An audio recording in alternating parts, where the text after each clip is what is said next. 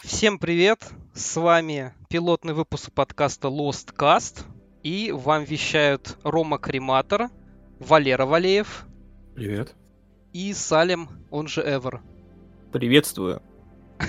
Давайте не будем такими пафосными и серьезными. Сегодня мы собрались обсудить итоги 2020 года, благо за прошлый год произошло много всего, и хорошего, и не очень хорошего, больше, конечно, не хорошего, но это, наверное, касается по большей части ситуации в мире, чем ситуации, касающейся Соника. Потому что год начался как минимум с того, что наконец-то вышел фильм. Фильм про Соника, которого был очень долгий тернистый путь, и первые планы по его созданию были еще в начале 90-х годов, когда Метро Голден Майер собирались приурочить выход фильма к э, выходу игры Sonic Extreme, которая также была, как и фильм, отменена по итогу. Потом были и попытки Кена Пендерса э, э, в плане экранизации, которые тоже, естественно, никуда не привели. Ну и в итоге все где-то то ли в конце нулевых, то ли в начале десятых годов пришло к эм, к тому, что Sony взялись за создание проекта вместе с Sega. Оно перетекло каким-то очень странным образом в Paramount, где за проект взялись продюсеры Форсажа и Тим Миллер, режиссер Дэдпула и последнего Терминатора, но об этом, наверное, не будем вспоминать. А режиссерское кресло сел Джефф Фаулер, который занимался кат-сценами в студии Blur, которая работала над э, кат-сценами в Shadow the Hedgehog и Sonic 2006. Ну и уже после этого тоже начались проблемы, когда вышел первый тизер, и было ясно, что никому не нравится дизайн Соника, который был там представлен. И оно в итоге было все перенесено на февраль, и дизайн был переделан, переделан Тайсоном Хессе, которого мы знаем как художника комиксов издательства Арчи и человека, который сделал анимационные ролики в Sonic Mania. Этот дизайн всем понравился, и в целом фильм тоже собрал положительный фидбэк от фанатов, как минимум. Ну, в целом от аудитории, наверное. Несмотря на то, что оценки критиков были достаточно ожидаемы для экранизации видеоигры, фильм смог э, окупиться, смог неплохо собрать прокате, даже несмотря на то, что он выходил прям в, прям в самое начало пандемии коронавирусной. В итоге сейчас, возможно, фильм даже где-нибудь пройдет на Оскар. По крайней мере, сейчас такая информация начала проскальзывать в Твиттере. Если Оскар еще состоится с учетом событий. А по фильм действительно стоит ожидать э, слагания фильма в легендах, потому что то, как он создавался, то, как он продвигался, то, как он вообще вышел, через какой путь он прошел. И не хочется, конечно, начинать обсуждение этого фильма со слов так себе. И давая его оценку, которая, объективно говоря, будет средняя, э, не очень хочется на фоне всего этого, что происходило, э, думать в таком роде, что вот вышел фильм вот таким, а если бы не все события, которые произошли, произошли с ним, то фильм бы вышел бы намного хуже. С фильмом очень интересный случай, потому что история его создания получилась э, в какой-то мере интереснее, чем сам фильм. Это очень забавный случай. А, удивительный даже случай. Я вот говорю, это такой случай, который стоит где-то вот оставить в истории кинематографа, потому что не так много фильмов, в которых история создания получилась интереснее, забавнее, тернистее, чем сам фильм. Сам итоговый фильм — это... Безопасный продукт. Безопасный, довольно стильный продукт получился, шаблонный во многих местах, но, но довольно качественный, по крайней мере, по вот первым впечатлениям. И, в принципе, если поверхностно на него смотреть, то фильм получился и выглядит так, как будто в него ну, все-таки что-то вложили. Там не, бюджет, это понятно, но еще и актеры, ну, если мы говорим про Джима Керри, то это, безусловно, это большой вклад, большое старание. Вклад в фильм со стороны художников, опять же, Тайсон Хесс, по моему мнению, буквально спас фильм. И очень было смелым, одновременно опасным, очень было смелым поступок все-таки взять и практически на последних моментах э, поправить э, вектор производства фильма. Но если начать его разбирать, если мы, ну, если мы хотим прям разбор, разбор небольшой, то мы можем, можем, в принципе, таким образом пойти. Если Если вы интересовались, э, какой, насколько в фильме хороша музыка, музыкальное сопровождение, ну там, ну, сносное. На уровне большинства таких фильмов там с оркестровой частью все хорошо и с исполнением хорошо. Ну, фильм саундтрек сам по себе не будет э, сильно запоминающийся, в отличие от той От песни. других работ этого композитора. Сравнивать его игровой саундтрек и саундтрек фильма я не знаю, насколько а насколько это можно делать, насколько это я даже не про сравнение музыки из фильма и музыки из игр, а про музыку композитора Джанки Экселя, который был до этого композитором Безумного Макса последнего, или, к примеру, он был автором той самой забойной темы Чудо-женщины из э, Бэтмен против Супермена, которая всем запомнилась. И, к сожалению, музыка в кино про Соника получилась достаточно, опять же, оркестрово безопасные, но, насколько я помню, Джанки Excel сам говорил то, что ну, для него было, было такое указание сделать саундтрек максимально безопасным. Но меня удивляет то, что мы начали с обсуждения саундтрека. Мне кажется, это очень какая-то прям тонкая деталь. И я в целом хотел просто какие-то общие, общие впечатления обсудить. Не, ну, раз уж начали про музыку, то я все-таки скажу, что она была пресная. Вот да честно, я не, я не вспомню ни одного трека. Вообще музыкальное сопровождение этого фильма, оно, возможно, когда-то и было в моей голове, но уже давным-давно оттуда выветрилось. Единственное, что запомнилось, э, наверное, это тема Green Hill Zone в исполнении, я забыл, Джо, Джо, Джон Баиста вроде это, общем... не, это, э, это все равно не ну, оригинальный саундтрек, да. Hill у меня психоблок уже на восприятие, все, что связано с Green Hill, у меня рассудок отвергает существование этого. Я даже это не помню, что была эта тема. Или вообще? Вообще всего, что связано с Green Hill. Паническая атака начинается просто. Да, приступ, приступ эпилепсии. Это ужасно, абсолютно. Надеюсь, то, что в юбилейной игре мы не увидим Гринхилл и не услышим. Хотя бы не услышим. Мало чего. Ну, ладно, будем тогда, если побыстрее про фильм, то музыкальный подбор получился, опять же, качественным, но довольно пресным, это я с этим соглашусь. Про событийку я не знаю, сколько, сколько можно говорить, она получилась чисто ситкомовская, она вряд ли вам расскажет о том, кто такой Соник. Она, в принципе, вам просто Сюжет покажет, очень поверхностный и при этом достаточно дырявый. Наверное, тут большую роль еще сыграло то, что сценарий переделывался неоднократно. Оно как бы... Это довольно известный факт, потому что есть и вырезанные сцены, где предыстория, связанная с Лонг Лоу, была совершенно другой да. изначально. И концепт-арты... По концепт-артам можно понять то, что изначально главным злодеем был какой-то ящер, который, возможно, потом, конечно, появится где-нибудь, но я, если честно, уже сомневаюсь. Ну и как бы тот факт, то, что Соник изначально был более похожим в плане строения тела на человека, тоже играет роль, ибо ну, в фильме прям заметной ситуации, когда, к примеру, вот сцена в баре, где барменша думает, то, что Соник это просто человек, маленький карлик с какой-то болезнью или что-то такое. И оно, очевидно, осталось еще со старого дизайна, который был прописан, очевидно, в сценарии. Возможно, это просто продукт э, плохого юмора. Я думаю, ну, что это нет. черепашки-ниндзя 80-х, когда очевидно не, очевидно не людей принимают за таковых, потому что они, ну, костюмчики просто. Ну вот по поводу сюжета, вот, ребят, я понимаю, мы тут с вами специалистов из себя строим, но была ли у Соника какая-то сюжетная арка? В играх?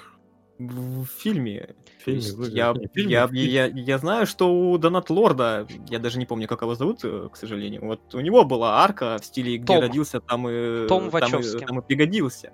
Том Вачовски. Вот у Томика, в общем, был, была арка э, осознания того, что ты где-то родился, там и пригодился. А что было у Соника? Он как-то он как-то изменился?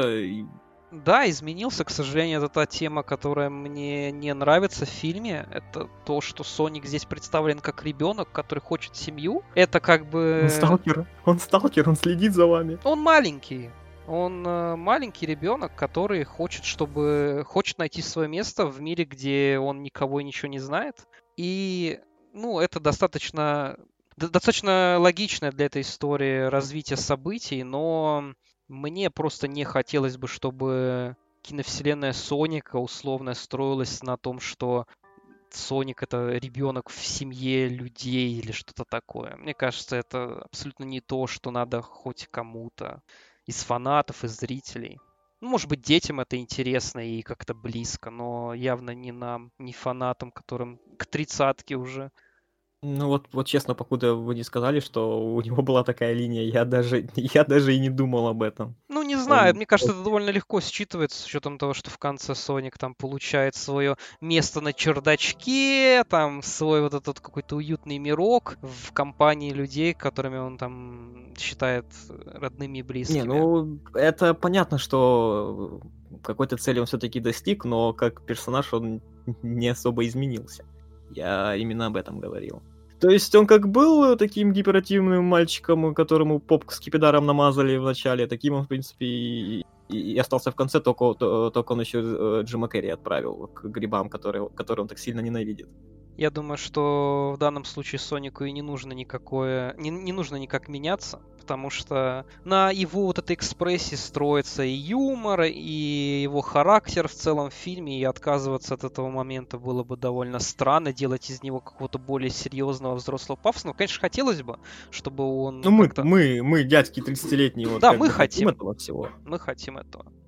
Здесь э, вот именно на этом моменте, когда вот вы, вы вот осознаете, как фильм подает себя для фанатов, как подается и как подается фильм э, всей остальной аудитории, э, здесь очень интересная э, мысль зарождается. И вообще, в принципе, хочется задаться вопросом, а как лучше всего или насколько, насколько правильно относиться к фильму как продукту, который должен занять место в общей вселенной, или должен ли он вообще этот фильм занимать место в общей вселенной, э, в общей вселенной Соника? Общей вселенной Соника в смысле в не, не чисто в киновселенной, а вообще в видеоиграх. Как в, ме- как, как, как в медиафраншизе. Как в медиа, да. Я думаю, что он просто ничего не может предложить для медиафраншизы. С другой стороны, и игры не шо, последние не шибко там могут да. что-то предложить. Но игры, да. фильм, ну, фильм хотя бы хотя бы приятный. Ну, посмотрел, было прикольно. Фильм забыл. красивенький, звучит хорошо, актеры приятные. Веселенький. Да. Для вот детей, я считаю, это вообще прекрасный фильм. Скажем типа, так, я... фильм, фильм со своей сверхзадачей справляется просто в невероятное количество раз лучше, чем, к примеру, там Sonic Forces, да, с условно поставленными с собой задачами, да, там сделать, может быть, какой-то более серьезный сюжет, более какую-нибудь там экшоновую постановку, то есть у него ничего не получается из того, что вот он хочет дать фанатам, а вот то, что хочет дать зрителям Sonic в кино, мне кажется, он вполне дает, и здесь, конечно, огромную роль еще играет, опять же, вот Валера сказал, что актеры хорошие. Это действительно так. Мне кажется, то, что здесь, в принципе, и, естественно, и Джим Керри, и Бен Шварц, который озвучивал Соника, просто потрясающе попал в характер героя. И голосом он действительно похож на такого подростка, в отличие от того же Роджера Крейг Смита, который звучит гораздо более взросло, чем э, другие актеры, которые озвучивали ежа. Ну и даже Джеймс Марсден, который играл Тома, мне кажется, ни у кого никаких негативных эмоций в итоге не вызовет. Он вполне неплохо отыграл изображать то, что он разговаривает с синим зверьком, хотя он на самом деле разговаривал с пустотой. Он уже, он уже набил руку. Да, у него уже был опыт. Кататься него... с мультяшками в машине, да. он, он, он, он уже него... просто спец, он идеально подходит для этой роли. Ну и в целом он похож на такого сельского копа из маленького городка. Актеры, актеры, конечно, писали здесь замечательно. И с учетом того, что сам Соник выглядит очень миленько и, что удивительно, не очень дешево, с учетом того, в какой спешке переделывали всю графику, связанную с ним для фильма, для меня это, конечно, большой сюрприз и удивление, то, что в итоге фильм оказался, ну, действительно очень приятным и визуально. То есть там не так много зрелищных сцен, экшн-сцен, но они все, на мой взгляд, сделаны как минимум удовлетворительно. То есть ничего прям отвратительного или какого-то неказистого в фильме фактически нет. А так, да, это просто О. проходное кино для детей, которое вполне можно посмотреть. И для нас важно то, что на его почве действительно можно сделать какие-то более интересные проекты. Э, это должен был быть плавный такой переход к новостям, но я так понимаю, Салим что-то еще хотел добавить. Ну, я хотел добавить, что этот фильм отлично зайдет фанатам Джима Керри. Это Потому точно. что э, я хочу сольник, я хочу байопик о том, Именно. как детектив домашних животных стал э, эго-маньяком. Это, вот это было бы замечательно. Да, собственно говоря, в прошлом году еще просочилась информация о том, что помимо того, что киновселенная Соника станет трилогией, также появится и сольный фильм про доктора Эгмана. Я так полагаю, что вы тоже оба считаете это отличной идеей. Или нет? Я считаю это прекрасным. Вот Джим, вот Джим Керри это вот тот элемент фильма, ради которого я когда-нибудь этот фильм пересмотрю. Потому что Джим там прекрасен. Он, он, он великолепен. Он как старый, он как старые добрые времена. Тряхнул стариной. Причем в прямом и переносном смысле. Отыгрался по полной. После всей, всех тех депрессий, что были связаны с актером, как мы знаем. Да, ну, он там- прям, он прям оттягивался в кадре. Вот прям заразительная этого положительная энергетика. Вот видно, что человек именно получал удовольствие от процесса. Вот такого бы побольше. Поэтому сольник про Эгмана дайте два. Я просто слышал мнение о том, что фильм не будет работать из-за отсутствия какого-то триггера для Эгмана. То есть, если у Джима Керри не будет, вот, условно говоря, Соника, с которым он будет э, как-то с которым у которого будет какое-то противостояние с ним, то оно просто перестанет работать. И чисто на Джима Керри будет смотреть скучно. Мне кажется, что это не так. Но Не, ну такое с- мнение есть. э, Смотрите, Э, студия, записывайте, бер- берите листочек и ручку и записывайте. Вводите во втором фильме Завока, и, в- и- и в- и в- в сольном фильме он будет драться, драться с Эгманом. Замечательно. Нет, Зав- лучше- не- Ставок вытащит вам любой фильм не хуже Джима Керри. Не стоит. Не стоит. Лучше верните ящера, посмотрим, чего там с ним должны были сделать. Валера, а ты что думаешь про сольный фильм про доктора Эгмана? Ну, Я пока э, не знаю, что конкретно говорить. Если я, например, верю в трилогию, потому что э, в киноиндустрии заведено э, делать трилогии, ну, Да. потому что чтобы, ну, потому что И какая-то не вот- только в киноиндустрии. не только в индустрии, да. А вот в сольника по доктора Эгмана пока что слабо верится, но это было бы интересно, возможно. Понятно, что посмотреть на какой-нибудь еще один фильм с Джоном Керри будет всем. Всем все не против будут и посмотреть еще один фильм с Джимом Керри. Но... Все будут рады посмотреть на Джима Керри. Даже если там просто будет Да, Джим конечно. Керри весь фильм танцевать, мне кажется, все будут довольны. Но хочется верить, что если э, начнут делать сольник, то они подойдут к этому делу с пониманием того, что нужно как-то придумать большую отдельную историю про безумного ученого и при этом не сделать какой-нибудь бутлег на гадкий я. Надо будет. Но опять Но же, почему? если- Гадкий я, в принципе, был, был очень популярный. Почему бы и нет? я Да и не только слышал. гадкий я, есть же еще там тот же Мегамозг, и вообще в целом фильмов... ну, Мегамозг, он, он даже хорош. Если они будут делать бутлег с э, Мегамозга, именно в плане подачи персонажа, это же будет вообще офигенно. Тем более, что как бы помимо Смит вроде, да, зовут э, подручного Эгмана в кино.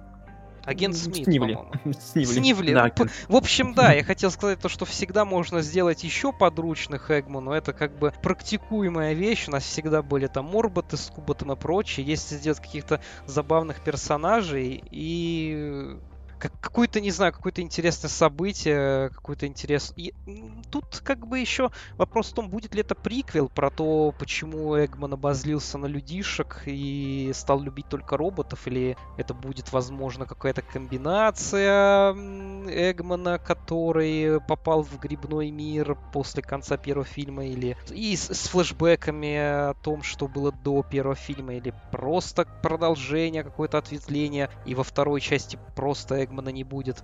Но вот что как бы во второй части точно будет и уже подтверждено, так это Наклз. И Иди. Тейлза ждем. Не зря же показали в конце фильма. Хвост- хвостики и костяшечки. Хвостики и костяшки. И по поводу Тейлза, конечно, очень настораживает высказывание Джеффа Фаулера, режиссера, что Тейлз для киновселенной Соника будет таким ником Фьюри.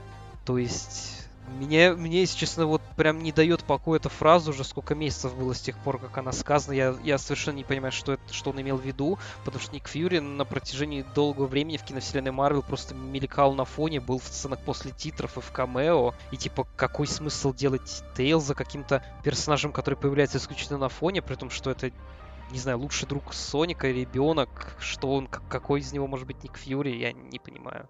Но если в центре будет противостояние Соника и Наклза, то в целом можно даже, наверное, обойтись и без Эгмана, хотя для многих, и для меня в том числе, отсутствие Джима Керри на переднем плане будет не, ну, чтобы Наклз пошел драться с Соником, нужно, что, чтобы его кто-нибудь его обманул. Да. да, как же так? Это ж, это ж конфликт э, на уровне Шекспира, только из мира Соника. Кто-то обманывает Наклза, и он идет драться. Ну, просто его одурачить так-то может не только Эгман, судя по всему. И тем Судя более, что игру. Наклз вообще не пойми, откуда здесь возьмется, ибо в первом фильме нам показали то, что его клан или просто какой-то клан до сих пор существует, это не погибшая цивилизация. Там еще есть даже этот э, Пакачамак, он да.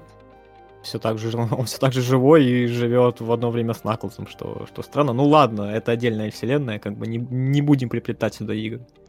Так сказать, свои грибочки, свои проблемщики. По крайней мере, Knuckles будет точно выглядеть нормально, потому что, как нам опять же стало известно, Тайсон Хесс все так же причастен к созданию продолжения. Он да, этом... это стало, это пока не подтверждено, потому что новостей по фильму, по второму сиквелу не так много. Но если кто помнит, э, был твит от одного из э, сторибордеров э, Рика и Морти и... Фил Марк, да. Да, Фи- Рика и Морти и спин к Звездным войнам, название которого я сейчас не помню. Вроде как к перезапуску Утиных историй еще был причастен. Ой, не Звездных войн, а Стартрек. Вот, Стартрек, да. Да, еще он делал какой-то спин ну, работал для спин к Стартреку. И этот вид, конечно, сейчас вы не найдете, потому что его быстренько удалили, но там было скажем так, подтверждено, что он вместе с Тайсоном будет продолжать работу над Соником в кино над сиквелом. Чему я несказанно рад, этого я сказать не буду. Да, как и все, опять же. Думаю, мне кажется, все любят тот образ, который придумал э, Хесса для Соника в фильме, да и в целом то, что делает Хесса для вселенной Соника, это однозначно вызывает респект. В последнее время особенно, да, он много активничает. Много чего, много активничает, много чего внес, и недооценивать э, его вклад в, во вселенную, мне кажется, это, это трудно. Я не могу представить, как, не знаю, может, всякие фанаты бывают, я имею в виду, но отрицать такого большого вклада, который делал Тайсон, мне кажется, это, это просто не стоит. Ну и, наверное, последнее, что я бы хотел сказать про Соника в кино, а то мы что-то с ним затянули. Угу. Это, наверное, не самая приятная часть этого фильма, это русский дубляж э, с Антоном Камоловым, который озвучил Соника. Я думаю, что вот, Валер, что... Салим дал ясно понять, что он думает. Валера, ты как? Я не хочу об этом думать, честно. Озвучка, озвучка, озвучка. А, знаете, что я, наверное, скажу внезапную вещь? В дубляже мне больше всего понравился а, как раз таки Тейлз, как его озвучили. Потому что для Тейлза голос, когда я его услышал первый раз, я сразу такой, блин, о, что неужели с Тейлзом там нормально подобралось к тому, что с, первого, с первых секунд озвучка Тейлза прям хорошая, но это, наверное, потому что для озвучки Тейлза взяли актера, который, по-моему, всю весь основной контент по Тейлзу озвучил. Что Sonic Boom, наверное. Потому да? что по голосу... Я просто не в курсе, кто там озвучил Тейлза. По голосу, ну, по голосу подошло хорошо и напомнило все те прошлые озвучки, которые делались официально для, для того же Sonic Boom. Очень хорошо познак... очень хорошо напомнило.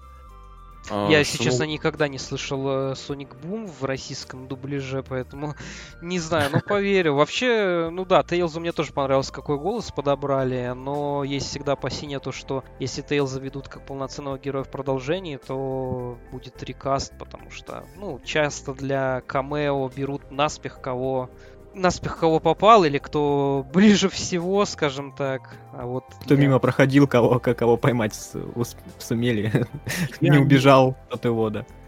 Я не уверен, что для Тейлза будут находить какого-то отдельного именитого человека, потому что все-таки на первом фоне, я думаю, все Не, ну Тейлз явно будет играть главную роль вместе с Соником на пару. Ну он, вот я же... он, Я ж... он, не, он не может быть э, второстепенным персонажем во, во втором фильме. Это, ну, это... Тем не менее, высказывания Джеффа Фоулера вызывают сомнения. Да, вот опять же. Ну, блин, А- может, он, э, может, он имел в виду, что он как Ник Фьюри в, в Капитанше. Его, его котик поцарапает. Ли. Ну, посмотрим. Мне, мне трудно, мне трудно как-то говорить на, на вот эти говорить на эти темы, потому что я не очень большой, не очень большой. Да, я в принципе в кино в последнее время не хожу по очевидным причинам. Ну, это да. Про Антона Камолова я я не очень-то сильно был расстроен, но мне в какой-то момент показалось, что в принципе выбор. Я просто не знаю, какие были бы еще альтернативы, помимо, помимо, конечно, Сындука. Ну, ясно дело, Сындук. Так а в смысле альтернатив-то как бы дофига у нас, то есть тот же Миша Тихонов и актеры, которые озвучивали Соника в Ральфах в обоих, актер, который озвучивал Соника в том же Соник Буме, я его не слышал, но я слышал мнение, что он вполне неплохо со своей задачей справился. То есть альтернатив-то куча. Просто позвали почему-то Камолова, и, как по мне, он совсем не вписался. Ну, нужно было хоть немного хайпануть на известном имени. Я, я, я не знаю, А кто, кто? знает Ну э, вот- Камолова, но... Да. Может быть, кто-то хотел его продвинуть. Я не знаю их внутреннюю кухню, но, но тут явно что-то связано с пиаром. Либо при- приманить к фильму благодаря его имени, либо сделать его имя известным благодаря этому фильму. А, а- а одно из двух, треть- третьего, как говорится, не дано.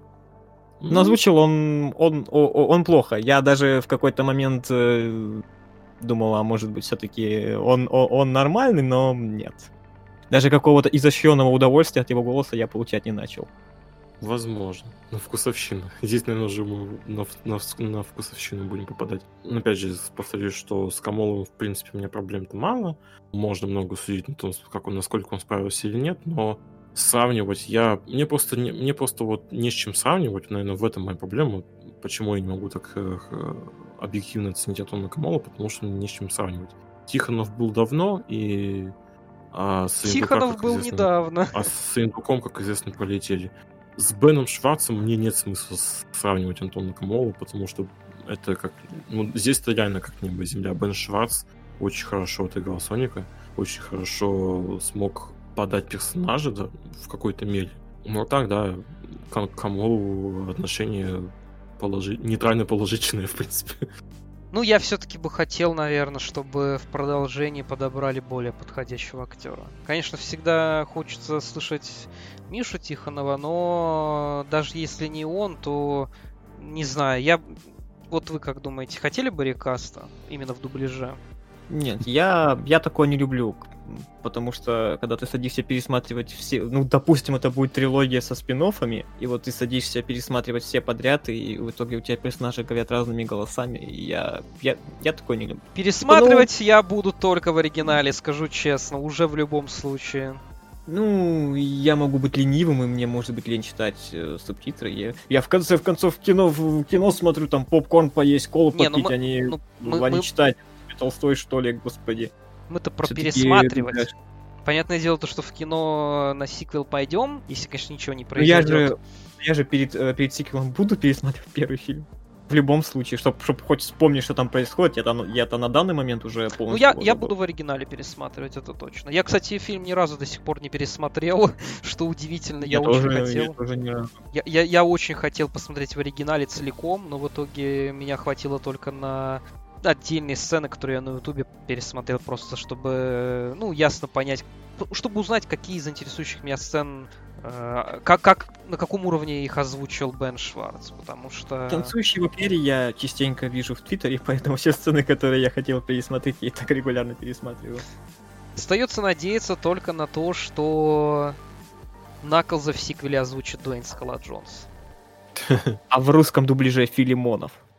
Я даже буду не против, пускай. Я... Филимонов, он прекрасный Наклз. Мне кажется, что он... Я тоже... Извините. Вообще Филимонова, конечно, не очень любят, мне кажется, у нас в фэндоме, но все равно у меня абсолютно никакого негатива он не Я вызывает. фанат и- Монова, и я искренне желаю, чтобы он озвучил Наклза. Я, я тоже был бы не против вполне. Я думаю, что таким образом мы абсолютно неплавно, а резко перейдем к другой теме обсуждения. Это к комиксам, с которыми... Комиксами от IDW, с которыми довольно-таки много всего произошло в этом году. И одно из самых, наверное, важных событий вообще для всего российского фэндома, для его истории, стало то, что в этом году наконец-то комиксы про Соника начали официально выходить на русском языке, продаваться в магазинах. И с этим тоже, конечно, есть э, довольно-таки большая история, то, как это все, как все это произошло. И я думаю, что большинство видели видеоролик с Индука и знают, как оно все проходило на наш рынок. Довольно вяло, спойлер. Да, но так или иначе, все в итоге пришло к тому, то, что лицензию на перезапуск комиксов про Соника от IDW купили Эксмо и выпустили первые два тома со своим собственным переводом, который был абсолютно отвратительным, а потом за дело взялись под их командованием команда Diamond Dust, которые, наверное, были всегда самыми главными фанатскими переводчиками комиксов у нас в стране. И под редактурой Дима Индука они перевыпустили первые два тома и выпустили все оставшиеся. Что вы думаете про в целом про качество перевода, про то, что у нас создают комиксы, про то, в каком виде оно у нас все издается? У вас есть какие-то мысли на этот счет? Ну, если честно, я читал только, только первые два тома в оригинальном переводе, который еще шел под хэштегом «Эксмо детства». Mm-hmm я, мне понравилось читать себе маленьким ребеночком, читать цветные книжечки про синего ежика. Ну да, перевод там был плох. А остальное именно как э, к претензий у меня нет, в принципе, все хорошо.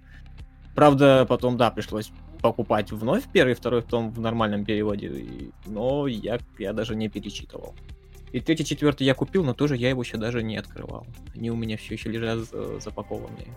А ты суперобложки, которые эксклюзивно выходили для Гиктрипа, не заказывал или Гиктрип тебе не доставляет? Я не знаю вообще, знает ли Гиктрип о существовании места, где я живу. А ты, Валера, нет. покупал я, суперобложки? Я, я, я, я даже не пытался суперобложку, я сразу брал с 24 бук и все. Я суперобложки покупал, да, у меня все три.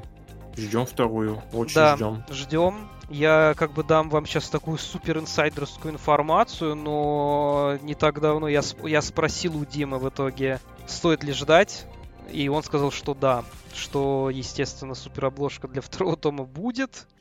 Ну просто мало ли вдруг, они как бы себе это в минус все выпускают, ибо продают за себестоимость и никакой прибыли с этого толком не получают. Просто, как, не знаю, как респект, да, то есть и художникам, и людям, которые хотят иметь все на полке крутое издание, эксклюзивное комиксов. Обложку для второго тома также нарисует художница Финик, которая нарисовала для третьего и четвертого томов. И обложка должна была начать продаваться еще на Super Sonic Con в этом году, но Super Sonic Con немножко изменил свой формат, об этом мы тоже чуть позже поговорим. В итоге потом был переезд Гиктрипа, и ну, ждем в скором будущем, я думаю, вот сейчас выйдет уже совсем скоро пятый том, уже вроде как нач- начался предзаказ, по крайней мере, превьюшки и обложка переведенная уже есть, и даже пример страниц. Так что ждем новый том. Помимо пятого тома также будет еще два тома. И ждем точно... мини-серию. Ждем да. мини Нашу сладкую парочку и про и про крутого завока. Про крутого завока еще пока что не стоит ждать, потому что Bad Guys только-только в виде синглов завершился и еще нету сборника. А вот э, то, что два оставшихся тома, которые у нас еще издадут в ближайшем будущем, надеюсь, в этом году хотя бы, это, очевидно, будет шестой том что уже официально подтвердили. И что-то, о чем говорить не хотят или не могут, пока что не могут, насколько я понимаю, пока что Diamond разглашать, но мне кажется, всем довольно очевидно то, что... Методом, методом исключения. Методом исключения тут как бы... точно не будут выпускать, и остается только наша сладкая парочка. Да, то, что у нас выйдет мини-серия про Tangle Whisper, которая также уже на Западе издалась в виде сборника. Там же в этом сборнике, насколько я знаю, также находится ануал с первый ануал, который содержит в себе несколько разных историй, мини-историй. Но еще также про наше издание хотелось бы сказать то, что в отличие от Америки, у нас комиксы про Соника выпускают в хардкавере, то есть в большинстве других стран обложка мягкая, а вот у нас прям такой более, более дорого-богато подошли к э, изданию, что, конечно же, не может не радовать.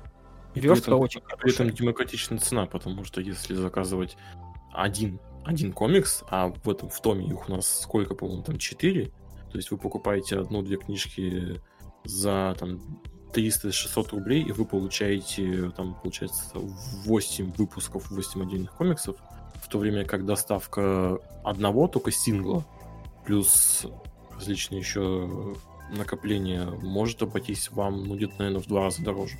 Не, ну тут как бы говорится, кто где живет. У меня доставка, доставка именно, стоит как два комикса. Как две, два выпуска заказать, два, два томика. Поэтому тут, как говорится, у каждого все индивидуально, конечно. Индивидуально, ну, конечно, но цена комикса это цена комикса, цена доставки это уже все-таки... Ну да, на цену, цену доставки мы как бы, ну, не трогаем. Это уже такое, это уже вторичная, третичная цена, да, вполне себе подходящая. Главное, чтобы издательство выходило в плюс и видело перспективы в издании дальнейших выпусков, тогда будет все замечательно. Ну, раз они решили ну, издать даже мини-серию, то, наверное, спрос есть. Есть, конечно, они действительно решили мини-серию издать. Вдруг они издадут что-то другое. Мы не знаем, пока что официально не объявлено о том, что мини-серию будут у нас создавать. Валер, ты еще что-то хотел сказать? Ну, я свое мнение про комиксы на русском так и не сказал, мне кажется. Да, давай.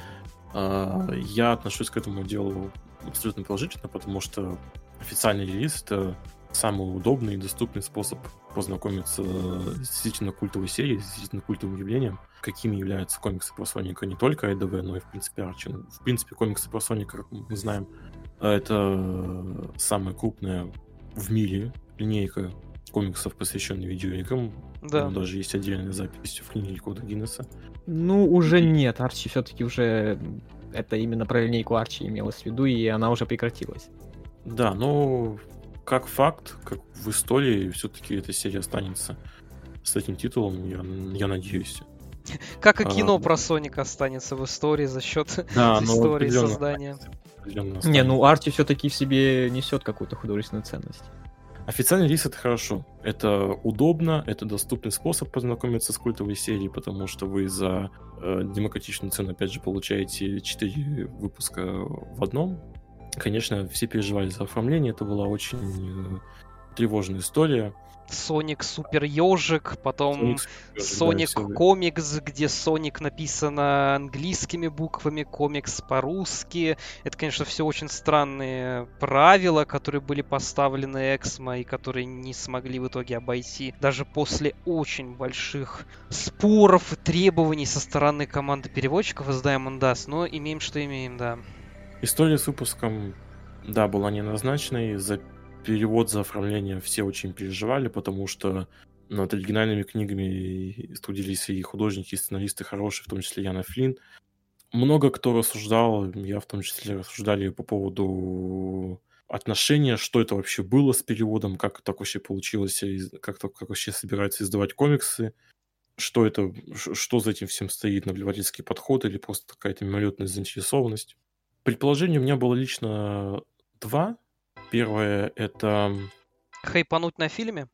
Первое, да, первое это предположение, это хайпануть на фильме. У многих вот, было такое, да, опасение. Вот, вот. Просто что было бы, если бы фильма не, не произошло?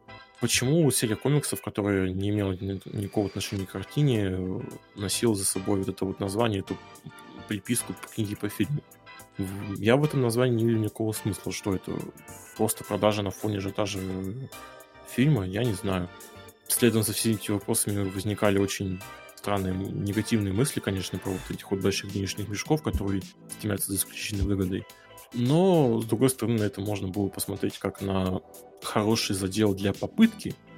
Просто если бы, конечно, если бы не Sega э, не предоставил бы лицензию. Ну, я думаю, этого... наверное, здесь в первую очередь стоит поблагодарить IDW, а не Sega. Ну, сотрудничество, да. Вот, сотрудничество Sega, IDW. Возможно, это действительно не самое худшее решение было для, для Эксмо тех же выпустить серию комиксов именно вот на момент выхода фильма, на пик популярности.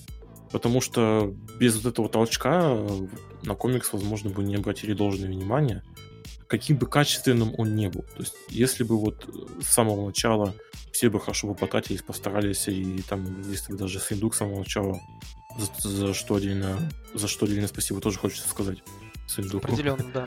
Да, то, что он не только корректировал, но и, в принципе, направил ребят на Эксмо, контачился там, и в этом плане все, слава богу, пошло хорошо. Но сам момент, э, временной промежуток, сыграл большую роль. Если бы какими бы комиксами хорошими не были, у них был шанс без фильма на то, чтобы остаться незамеченным. Поэтому, учитывая, вот, учитывая все эти возможности, учитывая все эти элементы, все эти элементы уравнения, можно, в принципе, прийти к выводу, что выпуск действительно прошел, прошел легче и получил намного меньше шансов на неудачу. Ну и я думаю, что мы так довольно-таки плавно перейдем к обсуждению на самом деле самого комикса и того, что с ним происходило ongoing ом в этом году. Салим, ты, я так полагаю, прочитал все, что имеется на данный момент, да? Я прочитал все выпуски и Bad Guys это, наверное, лучшее, что вообще было с комиксами. Завок лучший персонаж. Это мы... Завок, Завок прекрасен. Он просто... Я не ожидал, что когда-нибудь я стану хвалить этого персонажа. Еще, как говорил мой дед, сегодня хвалишь Завока, а завтра смотришь Милого во Франции. Но, тем не менее, дед был неправ, и Завок хорош. Ты, Валера, я так полагаю, не, не прочитал, да, э, как минимум всю арку Металловируса?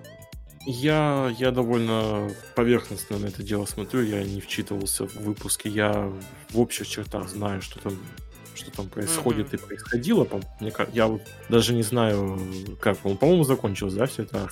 Да, я как все. раз хотел сказать то, что... Я, в... смотрел, я смотрел больше за реакциями, потому что к арке и к повествованию, и, в принципе, то, к тому, как все это подается, тоже были вопросы, как ни странно, от фанатов. Да, очень много. Shadow!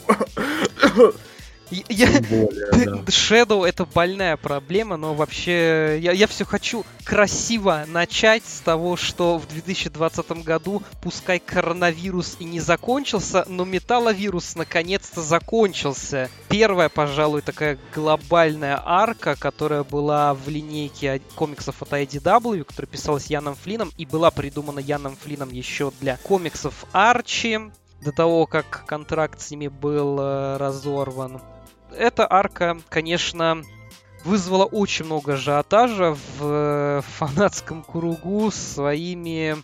Своими решениями, возможно. Решениями, решениями сценаристов, решения Сеги, решения многих, наверное, каких факторов, потому что, конечно, главной проблемой арки Металловируса стало то, что мы узнали благодаря ей позицию Сеги насчет Shadow, насчет позиционирования Shadow в серии на данный момент. Хоть звоночки на этот счет виднелись еще и до этого, но мы никогда не думали то, что Shadow в итоге в серии станет настолько карикатурным персонажем. То есть мы уже знали то, что в линейке Sonic Boom, да, там Shadow был другим персонажем, но теперь... Но тогда был спин Тогда был Тогда да. был спин тогда был это был это, и тогда на это можно было смотреть как это отдельное произведение, отдельная да. вселенная, и то же самое на самом деле касалось и комиксов Арчи, когда они очень сильно дистанцировались от игровой вселенной, но сейчас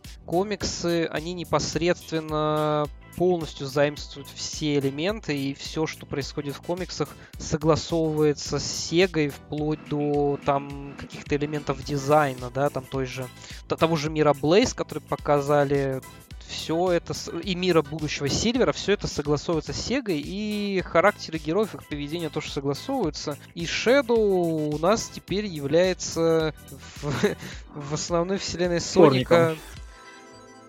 Дворником?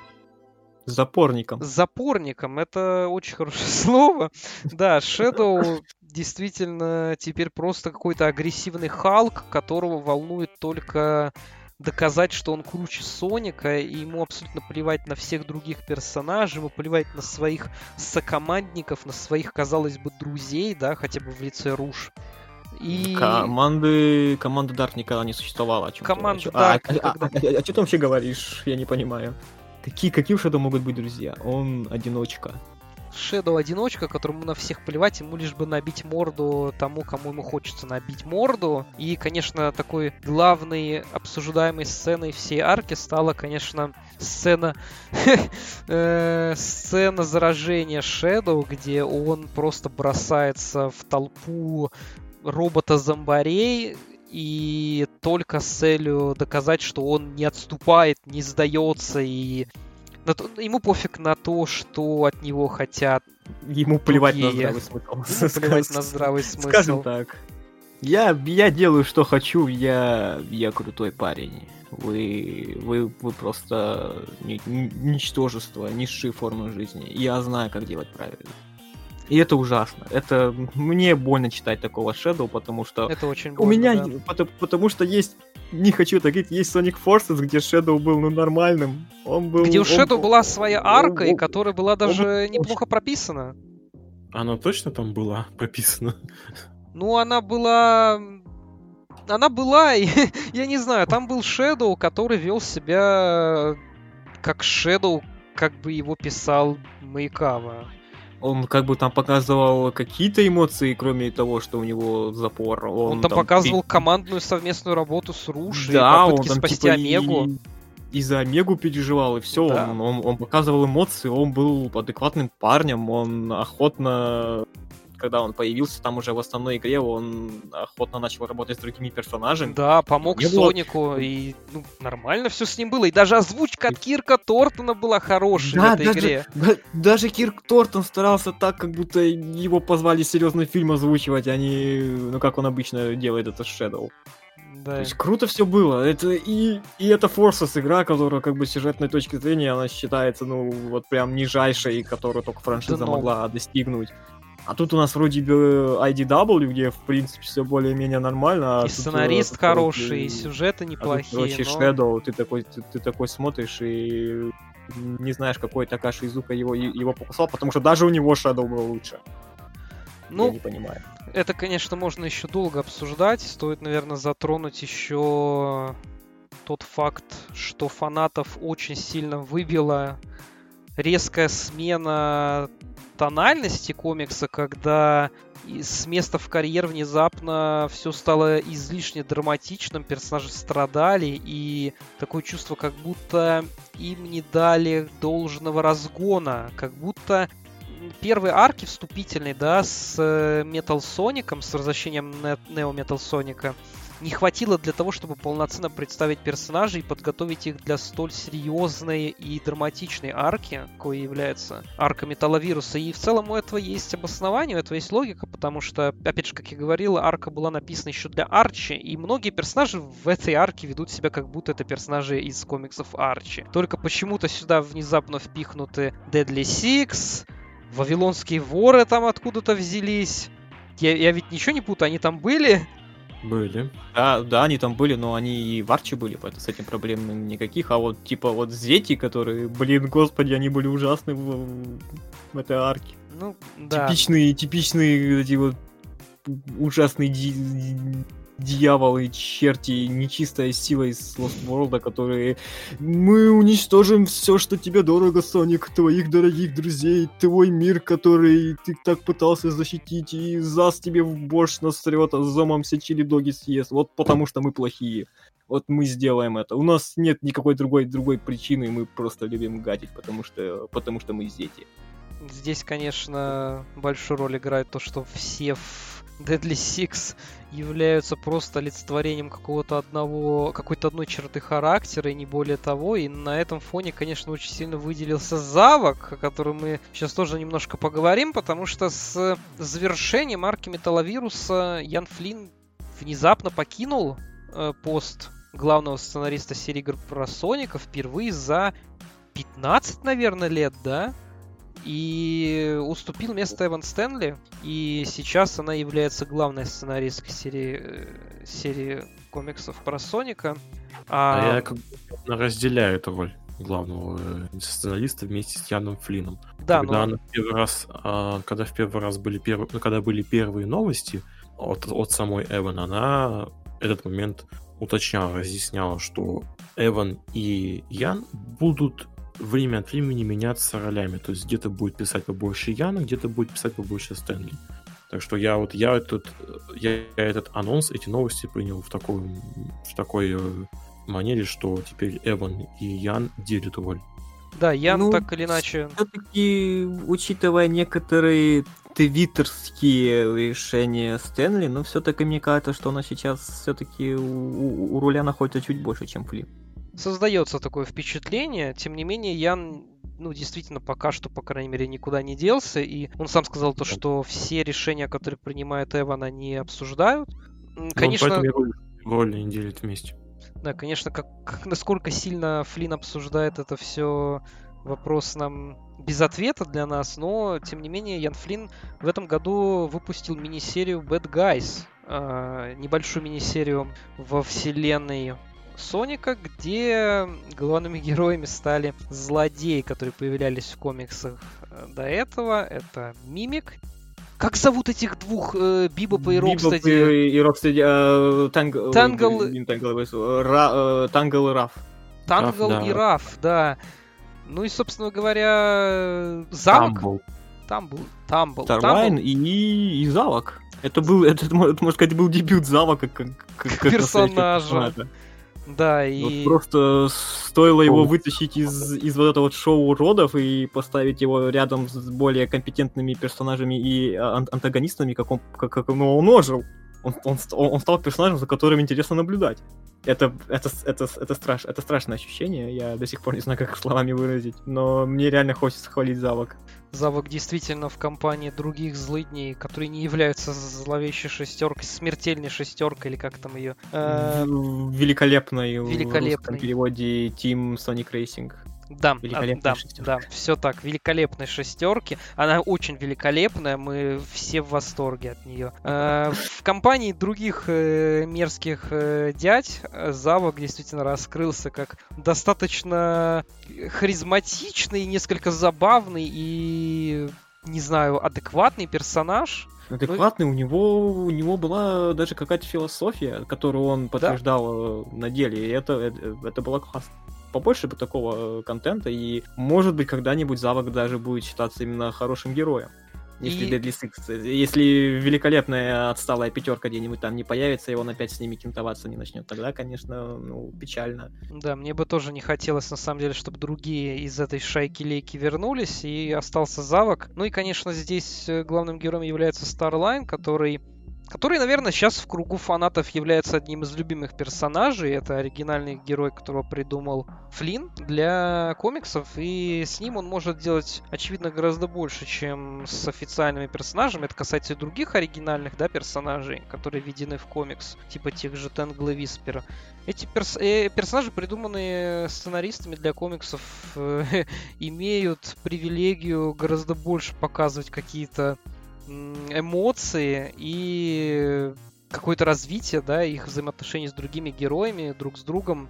Но... То есть они куда более интересны в творческом плане.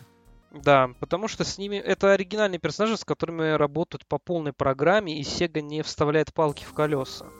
Ну и стоит сказать, что эта арка, по сути, является такой подводкой к крану Эван Стэнли в основной линейки, которую я пока что еще даже не трогал. Стало ли лучше, Салим, по твоему мнению? Shadow также плох. Shadow также плохо, это я видел, да. Мне кажется, Shadow даже Это- стал хуже. Ну, я, я не скажу, что он стал, стал именно хуже. И, если честно, я в сортах дерьма не очень разбираюсь. Какое, какое лучше, какое хуже. Ну, в целом, как бы, понятно, что там никаких глобальных событий сейчас не будет происходить, пока затишье перед следующей крупной аркой. Такая Да, это достаточно легкая, разрядная, да, а- арочка. Ну, Shadow, блин, мне, мне печально за него. Он был когда-то одним из самых лучших э, персонажей, когда Шира Майкава был У руля сценариев. у руля или хотя бы был помощником э, Да. рулевого. Э, Он, он был хорошим, и, но что с ним делают комиксы, это, это очень грустно. Мне Я не знаю, в чем проблема, то ли в самом деле кто-то кто там в действительно считает, что Shadow дол- должен быть таким. Но что странно, потому что, ну, у меня есть Forces, который последняя пока игра, которая вышла, и там Shadow нормальный, э, адекватный. А есть комиксы, где я сижу и вообще не понимаю, э, кто убил этого ежа и теперь сидит в его, в его теле. Это, это, это, это какое-то, это какое-то наваждение боди снетчеров просто. Я почему решил, что Shadow в ранее Стэнли стал хуже? Потому что из тех моментов, что я видел, мне показалось, что Shadow даже говорить толком перестал. Он теперь просто рычит, как Халк, просто, не знаю, огрызается, прыгает и машет кулаками, что даже при Флине, мне кажется, не было настолько выражено, как сейчас. При этом меня забавляет тот факт, что, насколько я помню, Стэнли говорила, что Shadow один из самых интересных персонажей для нее в плане написания. Да, да, вот он, он был настолько интересным, что я, я бы хотел, чтобы его вообще бы не было. Это правда. Он, он настолько интересный, просто мое, моем внимание все переключается на него, я не могу следить за остальным комиксом. Он, он просто ослепителен в своей, в своей ужасности. Будем ждать, будем ждать новую арку, посмотрим, что Shadow сделают дальше. Будем надеяться, что Shadow там не будет вообще. Но, Спаси, сохрани. да. Но помимо того, что мы не знаем на самом деле о том, как пойдут дела с основной линейкой комиксов про Соника, у нас также на этот год анонсирована мини-серия про классик Соника. Кому-нибудь интересно? Я думаю, что нам Я с Валерой... надеюсь- Я надеюсь, что для вот этой мини-серии снова позовут э, Тайсона, как это было с Да, линейкой Sonic Mega Drive, потому что она была забавной. Mega Drive, во-первых, не закончена, и за это тоже очень обидно. Так что этот э, гештальт нужно закрыть обязательно. Посмотрим, что в итоге будет с этой мини-серией, потому что не так давно Тайсон Хесса сказал, что Sega планирует вновь отказаться от деления Соника на модерна и классика, и это очень контрастирует с, ну и тем, что делала Sega последние годы, и с тем, что с тем, что анонсирована эта мини-серия, и пока что ничего кроме анонса мы не имеем, тем не менее будем следить за новостями. Каков ли сильный контраст? Ну, мол, до этого Sega уже тоже заявляла, что нет, мы используем Classic Sonic только для Sonic Generations, ребятки, не бойтесь, его, его не будет много. А потом... Ну потом Sonic- Мания. Потом Sonic Мани, Forces. Forces, и ты такой, вау. Слишком много Classic Sonic на один квадратный метр моего времени. Конечно, я думаю, все бы хотели, чтобы Sega вновь отказалась от этого непонятного деления. Точнее, наверное, просто отпустила бы классик Соника и продолжала больше уделять вне- внимание Modern Сонику. По крайней мере, не совмещала их больше. Я надеюсь, что этого действительно больше не будет никогда. Тем не менее, мини-серия анонсирована, и хочется верить, что действительно позовут Тайсона для работы над ней. Ну или, возможно, мы узнаем о каком-то новом таланте, который поработает над комиксами про Соника, потому что несколько сценаристов, помимо Флина и Стэнли, появлялось в Нуалах, где были достаточно занятные истории от других сценаристов. Возможно, стоит дать им шанс. Как говорится, ждем и следим за ситуацией очень пристально. Все так. Я думаю, что нам надо с Валерой сказать пару слов про прошедший в прошлом году Суперсоникон онлайн. После Суперсоникона, наверное, самого масштабного конвента, связанного с Соником на территории России СНГ, прошедшего в 2019 году, естественно, было запланировано продолжение банкета на следующий год, но в следующем году в прошлом году произошел коронавирус, и э, в достаточно большой спешке пришлось все это дело переводить в онлайн. Конвент запомнился в первую очередь тем, что на нем было живое интервью с Джонни Джоэли, с, э, с солистом группы Crash 40. И Что удивительно, это интервью прошло фактически идеально, на мой взгляд. То есть все Да, это да. было чисто как бы вживую, это все происходило во время трансляции, это не было записью. Оно и было вживую, да. Вообще история Джонни имеет большое значение в, в, в истории Супер Соникона, потому что сам Соникон 2020, 2020, 2021, особенно 2021 Супер Соникон начался э, ну, с, с большой новости о том, что Джонни Джоли приедет. Да, организаторы сумели договориться о приезде Джонни Джоэли из группы Crash 40 э, в Россию. Я, он, конечно, не, не первый раз приезжал, потому он приезжал уже к нам в нашу страну в составе его другой группы Аксель Руди. И даже с ним, и даже с ним уже, уже на тот момент встречались, встречались российские санкофаны. И И дали ему понять, что его здесь ждут. да, да, первый, в первостепенно, да, Джонни Джоэли сильно обрадовался а, такому количеству поклонников, такому количеству внимания. И, ну, не то чтобы внимания, а Преданность. Такая преданность, отклик, да, отклик от фанатов был отклик виден. преданности фанатов, в принципе, то, что, в принципе, Джонни обрадовался, был очень удивлен, удивлен и доволен такой теплой встречи от наших соотечественников. И следом за вот такими небольшими местечковыми встречами э, поступило, скажем так, не знаю, насколько это можно сказать, официальное предложение э, позвать музыканта на конвент. Но, но как бы все пошло немножко не по плану. Ну, здесь, э, здесь стоит отдать должное организатору Суперсоникон. Не растерялись м, э, этому течению событий. Э, Стоит отдать должное за то, что э, организаторы не стали отказываться от всех своих планов. Они, конечно, очень сильно продумывали возможные варианты. Сперва не верилось, что конвент э, не состоится, но события в мире показали, что по-другому поступить не придется. Придется, пришлось, пришлось конвент отложить. Но, опять же, организаторы не растерялись. Они придумали запасной план, а это небольшая такая трансляция в, грубо говоря, в виде, утешительного приза. То есть мы, мы типа, организаторы собрались и решили, что мы все еще сможем собраться и все еще сможем сделать хорошо и весело самое главное. И они сделали.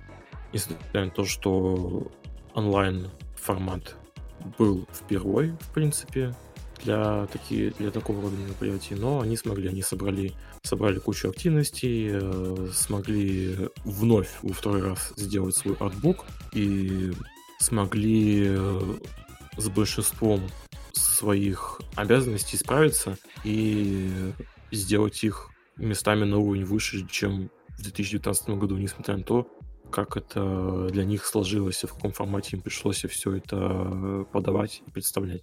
Действительно, стоит сказать то, что чувство такого маленького праздника, несмотря на переход конвента в онлайн-формат, все равно остался. И так как ребятам, организаторам надо было в итоге продемонстрировать то, что у них было готово на этот год, да, там включая артбук или, или какие-то проекты, которые они хотели презентовать Ага. вместе. Чемпионаты, конкурсы, вот это все. Чемпионаты, конкурсы, да, и другие проекты, которые они хотели, э, другие проекты от их, э, от их друзей, от фан- других фанатов. Все было достаточно живенько. У нас э, был достаточно интересный турнир спидранерский. У нас э, у нас был Бадник Лайв, про который, конечно, хочется сказать отдельно. Это было прям настоящее телешоу записанное э, с потрясающей постановкой, с отличной, э, с, с с отличной химией между ее участниками и ведущим. И мне кажется, что это просто, не знаю, это, это э, бе- без э, онлайн э, формата такое, мне кажется, провести было бы настолько круто нельзя. Валера, собственно говоря, был одним из э, причастных ко всему этому делу. Да. С 2019 года, даже, с 2000 даже в 2019 и 2020 го- году я был, сказать, по приглашению ребят из Sony Scanfo главным редактором и немножко дизайнером. По, ну, если, если вы видели в 2019 году как бы проходил Бадник Лайф, и в 2020 году как проходил Бадник Лайф. Вот эти все мелочи с шрифтами, с с переходами, с цветовой гаммой палитрой, и вот э, маленький мотобажик, которого в 2019 году раздавали на значках в качестве э, утешительных призов э, для Вадникла 2019. Э, Все это потихоньку, понемногу я вместе с ребятами с Сканфа э, смогли воплотить в жизнь. И это очень здорово. Я очень, очень рад за то, что получилось в 2019 году, и в 2020 году. Это был это очень э, интересный опыт, очень интересный experience, опыт, называйте как хотите, в плане составления вопросов. А, я старался к этому делу подходить максимально ответственно. Потому что я, в принципе, по натуре такой человек, который я хочу, чтобы все было по красоте. В плане, в плане вопросов я сталкивался и с, и с положительными моментами, и с немножко э, такими отрицательными моментами. Было довольно и сложно, и интересно одновременно. В вопросах э, для Badnik Life я старался учитывать тот фактор, что эту викторину смотрят не только прошаренные поклонники, не только прошаренные фанаты, но и те, те кто фанаты, хочет которые- узнать побольше. те, которые хотят, хотят узнать побольше, да, и те, которые, возможно, видят э, Соника и, в принципе, знакомые с серией не так давно. Я хотел найти вот эту золотую середину для вхождения, чтобы в викторину можно было влиться максимально комфортно так и пораженному фанату, так и начинающему фанату. По большинству отзывов я могу сказать, что со своей задачей более-менее справился. Были, э, были моменты с- э, спорные, ну, штуки 2-3. Но в основном вот Гематов участвовал, и в 2019 году он участвовал, и в 2020 году участвовал в специальном тесте, который мы на шару тоже вместе с ребятами из Supersonicon э, онлайн Да, сделали в качестве э, ну, в качестве утешения то, что в, в- в чтобы все Live- поучаствовали. да, потому что Badnik Live в 2020 году не удался в том, в том плане, в котором он был в 2019 году.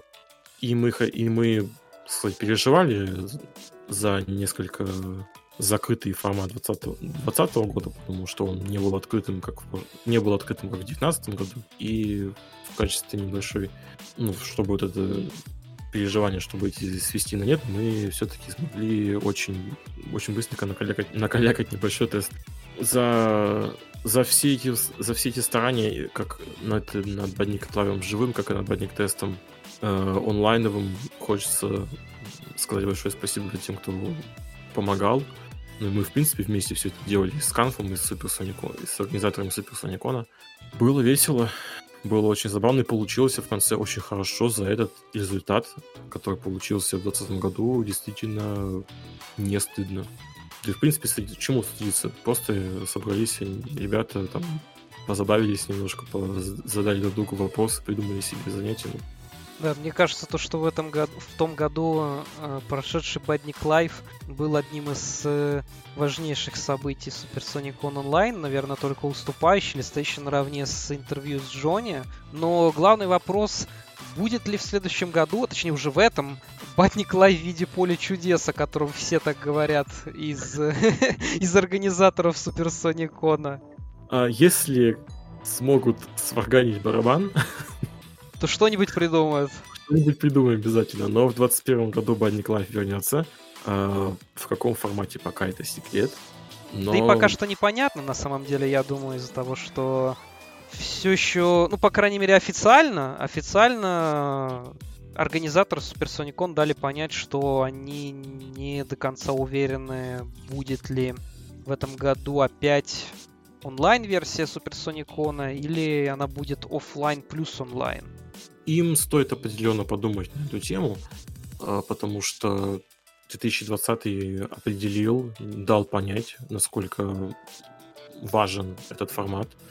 И я думаю, для такой... Для более... Элемент интерактива. Да, для более плотного контакта между, с аудиторией всякие вот эти онлайн-активности, они, безусловно, важны. Поэтому стоит ожидать больше активности по онлайн в 2021 году, и, может быть, какие-то будут смешения. А, Посмотрим, время покажет. Да, если в этом году, конечно, произойдет все-таки офлайн э, мероприятие, то стоит ожидать и долгожданного концерта от Джонни Джоэля, который... Да, ради которого все собиралось. Да, ради которого все это, по сути, собиралось еще в прошлом году, но так или иначе Джонни сказал, что он приедет при любо, в любом случае, рано или поздно, но его приезд в рамках конвента произойдет. Может быть, конечно, опять не в этом году, но хотелось бы, конечно, верить, что в мире все станет лучше, и мы все-таки дождемся приезда нашего любимого Джонни в Питер или Москву. Тоже, опять же, пока что неизвестно, где пройдет э, Supersonic Con. Скорее всего, в Питере, как оно и планировалось, но, тем не менее, опять же, в официальном заявлении организаторов Supersonic Con задавался вопрос открыто о том, где будет проходить следующий конвент. Ну и, наверное, в целом это все, что мы можем сказать про Supersonic Con. Э, это было круто и ждем еще. Мне даже жаль, что я не следил за этими событиями в прошлом году. Вот так рассказывали мне. Я даже как-то пожалел об этом. Это было действительно хорошо. Вот, вот столько много вот людей, это вот настолько много именно вот э, живого совместного Да. времяпровождения. Вот это вот сам факт, сам процесс создания совместного уже был без, это уже бесценно. Такие, таких бы активностей побольше э, в нашем сообществе. Это все было на Хотелось- очень... Хотелось бы, чтобы все, все было вот так будет всегда, каждый год, вот так вот плотно, вот так вот э, чуваки собирались, и, хотя бы там для себя, хотя бы для себя, чтобы собирались. э, Неважно, там, получит ли это все дело, получит ли все это хобби, там, большую маску популярность, но самое главное, чтобы сообщество таким образом поддерживало само себя. И веселилась. Да, тем более пока, тем более пока нет официальных новостей по Сонику. Это да. В этом году, конечно, уж должны быть, но пока что, пока что обходимся с, с те- с тем, что мы сейчас и обсуждаем. И Салим, обязательно посмотри запись Бадник Лайва. Это было... Это, это прям заслуживает внимания однозначно. Я, я посмотрю, я пожалел, что я хика социопат, который сидит э, в темном углу и не вылазит из него. Наверное, даже в, 20, в 21 да, в 21 году я, я буду как минимум следить за этими событиями, потому что Да, в этом году... вы, вы меня так, э, так сказать, очень сильно заинтересовали этим. В этом году в Бадник Тасте будешь побеждать ты. Ба- Я сказал Бадник Нет. Да, Да, я, я, я не могу отдать тебе корону ба- Бадник Тасти. Бадник, та- бабник, бабник тест в этом году побеждать будешь ты. Бабник, э, бабник в тесте, да. Почему-то у Замечательное появилось- сониковское сообщество. Бад- э, бабник в тесте.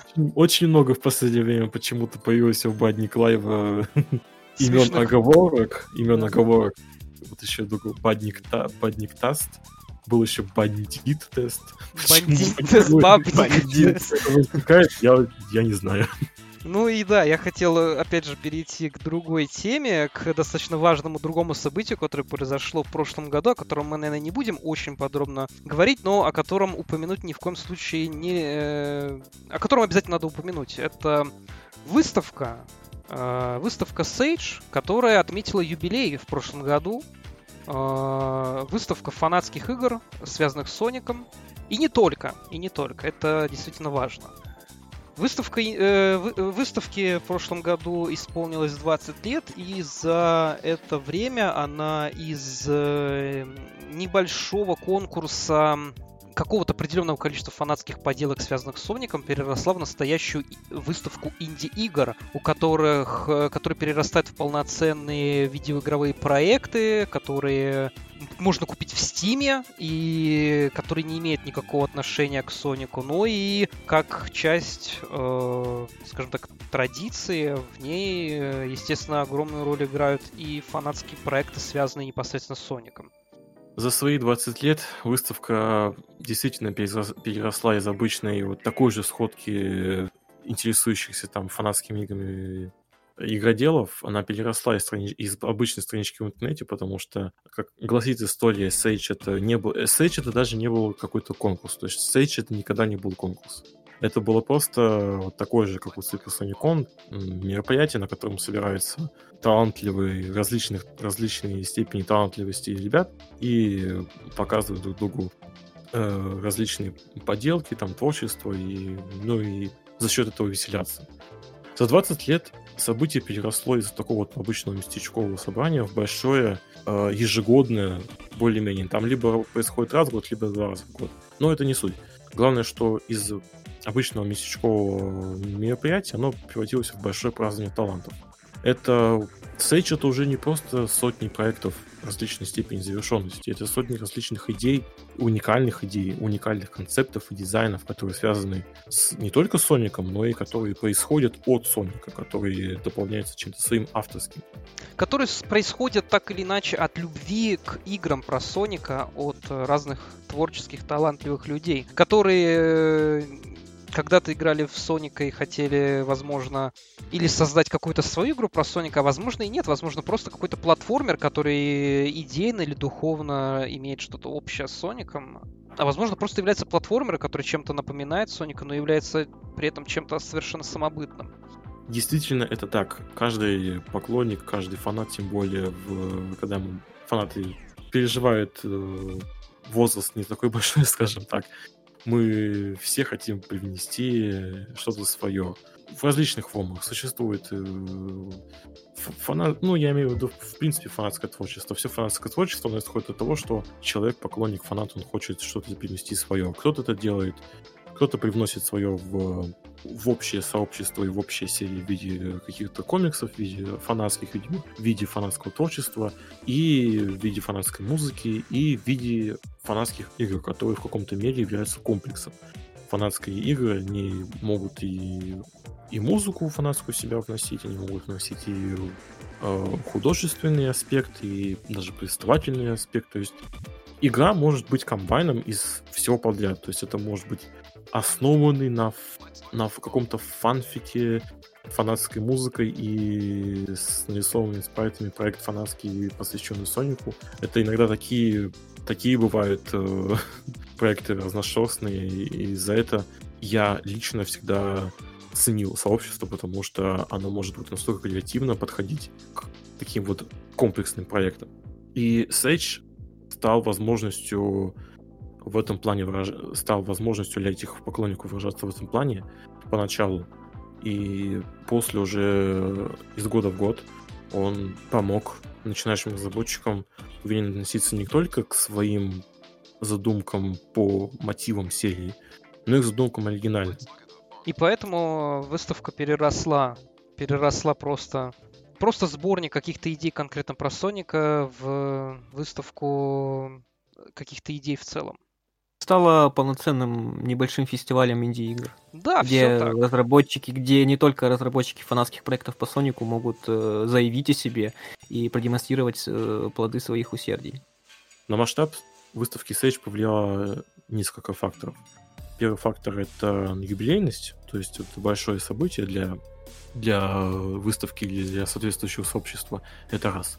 А, это опять же ситуация в мире, и, с, и тот факт, что все крупные мероприятия перешли в онлайн, а Session с самого начала был в онлайне, поэтому и в этом плане э, организаторам выставки было комфортнее всего. Мне кажется, вообще никаких сложностей не испытали в этом плане. И третий фактор это то, что мысль, концепты креативные и все вот это прочее креативное, креативное русло перешло в пик мы увидели очень много проектов, как и по мотивам, так и проектов оригинальных, некоммерческих, да, и некоммерческих, и даже коммерческих.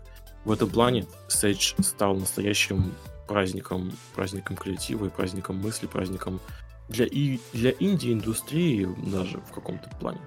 Да, это определенно так, потому что если раньше в целом за Sage следили только фанаты Соника, то последние несколько лет за Sage следят вообще в целом вся интересующаяся какими-то интересными творческими идеями игровая индустрия. И найти для себя что-то на Sage достаточно просто. И вот я хотел добавить то, что помимо того, что Sage в прошлом году получился самым масштабным и в плане зарегистрированных на нем проектов, и в плане того, что очень много завершенных проектов внезапно оказалось на выставке.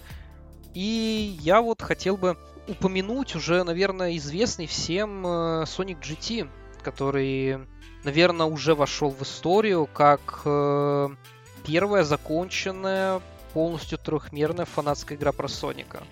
Да, тут нужно уточнить, что трехмерная, потому что на протяжении десятков лет фанбаза работала исключительно на 2D, а в 3D, а, в 3D, а с 3D у, у начинающих разработчиков э, были проблемы. Но в этом плане я не могу винить ребят, потому что иногда и Sonic Team не очень справляется с 3D. Иногда. Так что в этом плане можно... Иногда. немножко- иногда Ну так и... Иногда ложась. Скажем, Чуть-чуть. скажем так, иногда, да. Что в этом плане можно, можно быть и попроще с начинающими разработчиками. Но да, Sonic GT стала одной из тех немногих игр, которая смогла грамотно уловить модель, геймплейную модель Соника, которая целиком полностью основывается и полагается на вещах, на вещах, которые граничат с законами физики, физики, скажем так. Потому что То есть э, в я вот... в ладошных Sonic очень, очень важно, как ты двигаешься, с какой скоростью, и в ладошных Сониках э, концепт, концепт скорости и концепт, в принципе, как скорость происходит, как она транслируется в прыжки, в высоту и... Моментум. аспектах. Да, мом- да, это Как- можно как на- как назвать одним словом моментум, да. В Сонике, в оригинале, в Сониках, тем более в ладошных, очень оригинальная для платформеров модель передвижения персонажа. Она во многом как раз на моментум полагается. И Sonic GT является одной из немногих 3D-шных игр, которые смогли конвертировать перемещение по 2D в перемещение по 3D. Все так, это действительно, вот это буквально то, о чем я сам хотел сказать, но Валера рассказал об этом гораздо лучше, чем я, потому Ну, что... то есть, э, ребят, я вот э, э, пропустил последний SAGE, я не знаю, что такое Sonic GT. Как- Какой-то мне непосредственно геймплей ближе к модерну, ближе к adventure у. Вот pacing именно какой у Геймплей, него? име- pacing геймплея в Sonic GT ощущается так, как если бы 2D игра про Соника оказалась трехмерной. То есть это игра, где гораздо большой упор сделан на полном контроле управления Соником по уровню, на его перемещении по уровню, чем... Ну, то есть это не... э, Это, это очень зрелищная игра, где очень сильно чувствуется скорость, но эта скорость добывается очень гибкими возможностями. То есть все зависит от твоего скилла, вот скажем так. То есть это, это, э, эта игра, в отличие от современных игр, требует какого-то микроконтроля, чем ты зажал кнопку буста и бьешь набирать скорость. Ну, Естественно, да. Да. Эта игра очень э, сильно полагается на то, что ты сможешь играть в нее не умея ничего, но чем лучше ты играешь, тем зрелищней будет, э, тем, тем зрелищней и быстрее будет происходить то, что происходит на экране. Валер, хочешь ли еще ты что-нибудь сказать пару слов о других проектах, которые были на этом сейдже? Возможно, тебе прям что-то очень сильно хочется отметить. Хочется отметить, что в принципе игр было очень много. Это было самая, это была самая крупная выставка в плане количества игр. Ой, сейчас бы не соврать, их было там около 200 штук. То есть ни, ни на, я не знаю, ни на одном подобном мероприятии не было так много игр, причем и фанатских, и оригинальных, и модов, тем более, потом и глаза разбегаются. Про Sage, про 20 год, какие игры стоит отметить, я, в принципе, могу немножко перечислить список игр, в которые можно стоит поиграть. Давай, Не знаю, давай. Можно, нельзя? Если, А, ну, не ос- если в двух словах не особо подробно про каждый распинаться, то в целом просто список рекомендаций. Мне кажется, это очень, очень нужная вещь э, для тех, кто хочет, э, может быть, из наших слушателей э, поиграть в какой-то хороший проект. Или вот Салем, который Да пропустил Да, Sage. я, который пропустил. Да. А, Среди полноценных игр у нас есть фанатская переработка Sonic 3D Blast, Sonic 3D в 2D. Довольно, довольно Дурацкое название. Да, название дурацкое, но подход, в принципе, стоит внимания. К тому же игра полноценная, что среди э, фанатских игр является, все, еще является редкостью. А, есть э, тех, технодемка, небольшая демонстрационная версия игры под названием Sonic and the Mayhem Master. Это очень оригинальный и очень интересный взгляд на сониковскую вселенную. Там вплоть до к дизайну персонажей. В таком нуарном стиле. Да, там мало того, что это нестандартный для Соника жанр RPG, так это еще нестандартный для Соника э, стиль повествования и стиль графический. Это очень экзотичный в этом плане проект. А, есть Sony Galactic, который прекрасно да. и со вкусом и со вкусом повторяет э, такие моменты, технические детали из Sonic Mania, но при этом он все-таки проект больше оригинальный, там оригинальные уровни, там оригинальная графика, там оригинальная музыка. Ну и, конечно, стоит отметить то, что там есть новый персонаж. Там еще есть оригинальные персонажи, да, там еще и персонажи есть оригинальные. И это не просто какой-то там э, болванчик, это персонаж с способностью, которая позволяет немножко по-другому посмотреть на стандартный сониковский 2D-шный платформинг. Э, возможность э, кота взрываться, взрываться непосредственно в землю и... Э, Блинкаться между Ман... стенами. Да, маневрировать э, туда-сюда, она, мне кажется, имеет право на существование и может кое-что новое принести в геймплей. Новый персонаж в галактике Крот Туннель, он э, интересен именно в том плане, что это не переделанный спрайт Соника, это персонаж, который имеет абсолютно новый геймплей э, во вселенной Соника, который действительно позволяет посмотреть на стандартные уровни в двухмерных Сониках по-другому. Также там можно поиграть за снайпера Фенга, которого э, вы можете знать по играм Sonic Triple Trouble, Sonic Drift 2 или Sonic the Fighters, он также в комиксах появлялся, и у него было камео в Мане. В целом персонаж достаточно популярен в фанатском круге, но в данной, данной игре ему придумали совершенно новый э, геймплей, связанный с его э, револьвером, который стреляет бутылочными пробками и на которых он может подпрыгивать. И в целом это тоже имеет право на существование. Это достаточно интересный персонаж интересный геймплей. И все это выполнено просто в э, потрясающем визуальном оформлении с великолепной музыкой от э, Шона Эванса. Мне кажется, это один из самых таких... Мой главный фаворит, наверное, из э, прошлого Сейджа, с прошедшего Сейджа. Это, наверное, мой любимый проект. А если поговорить по различного рода ремейки, которые в сообществе тоже имеет место быть. Все мы, конечно, знаем по ремейк HD ремейк Sonic 2, все мы знаем по нашумевший э, ремейк э, Sonic 2006, который называется Project 06 или просто Sonic the Hedgehog 06. Это не единственные в ремейки, которые могут прийти вам в голову. Если вы хотите что-то подобное увидеть на, Sony, на Sage 2020, вы можете посмотреть на игру, например, Sonic 95 э, Scramble X. Это такая игра по мотивам Sonic 4 и игра, которая пытается как-то Sonic 4 немножко не то чтобы исправить, но по-иному посмотреть на Sonic 4, который получил тоже много смешанных отзывов.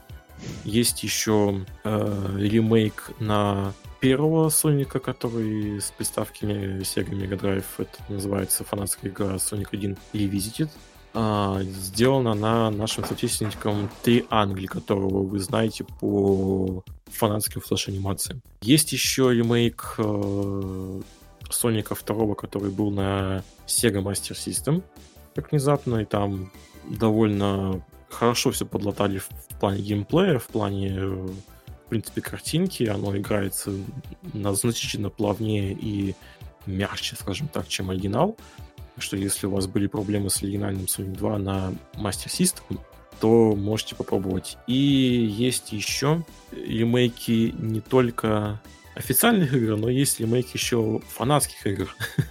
В этом плане вы можете посмотреть на обновленный Sonic Blast 1. Вот, Я бы сказал, что вам определенно стоит на него посмотреть.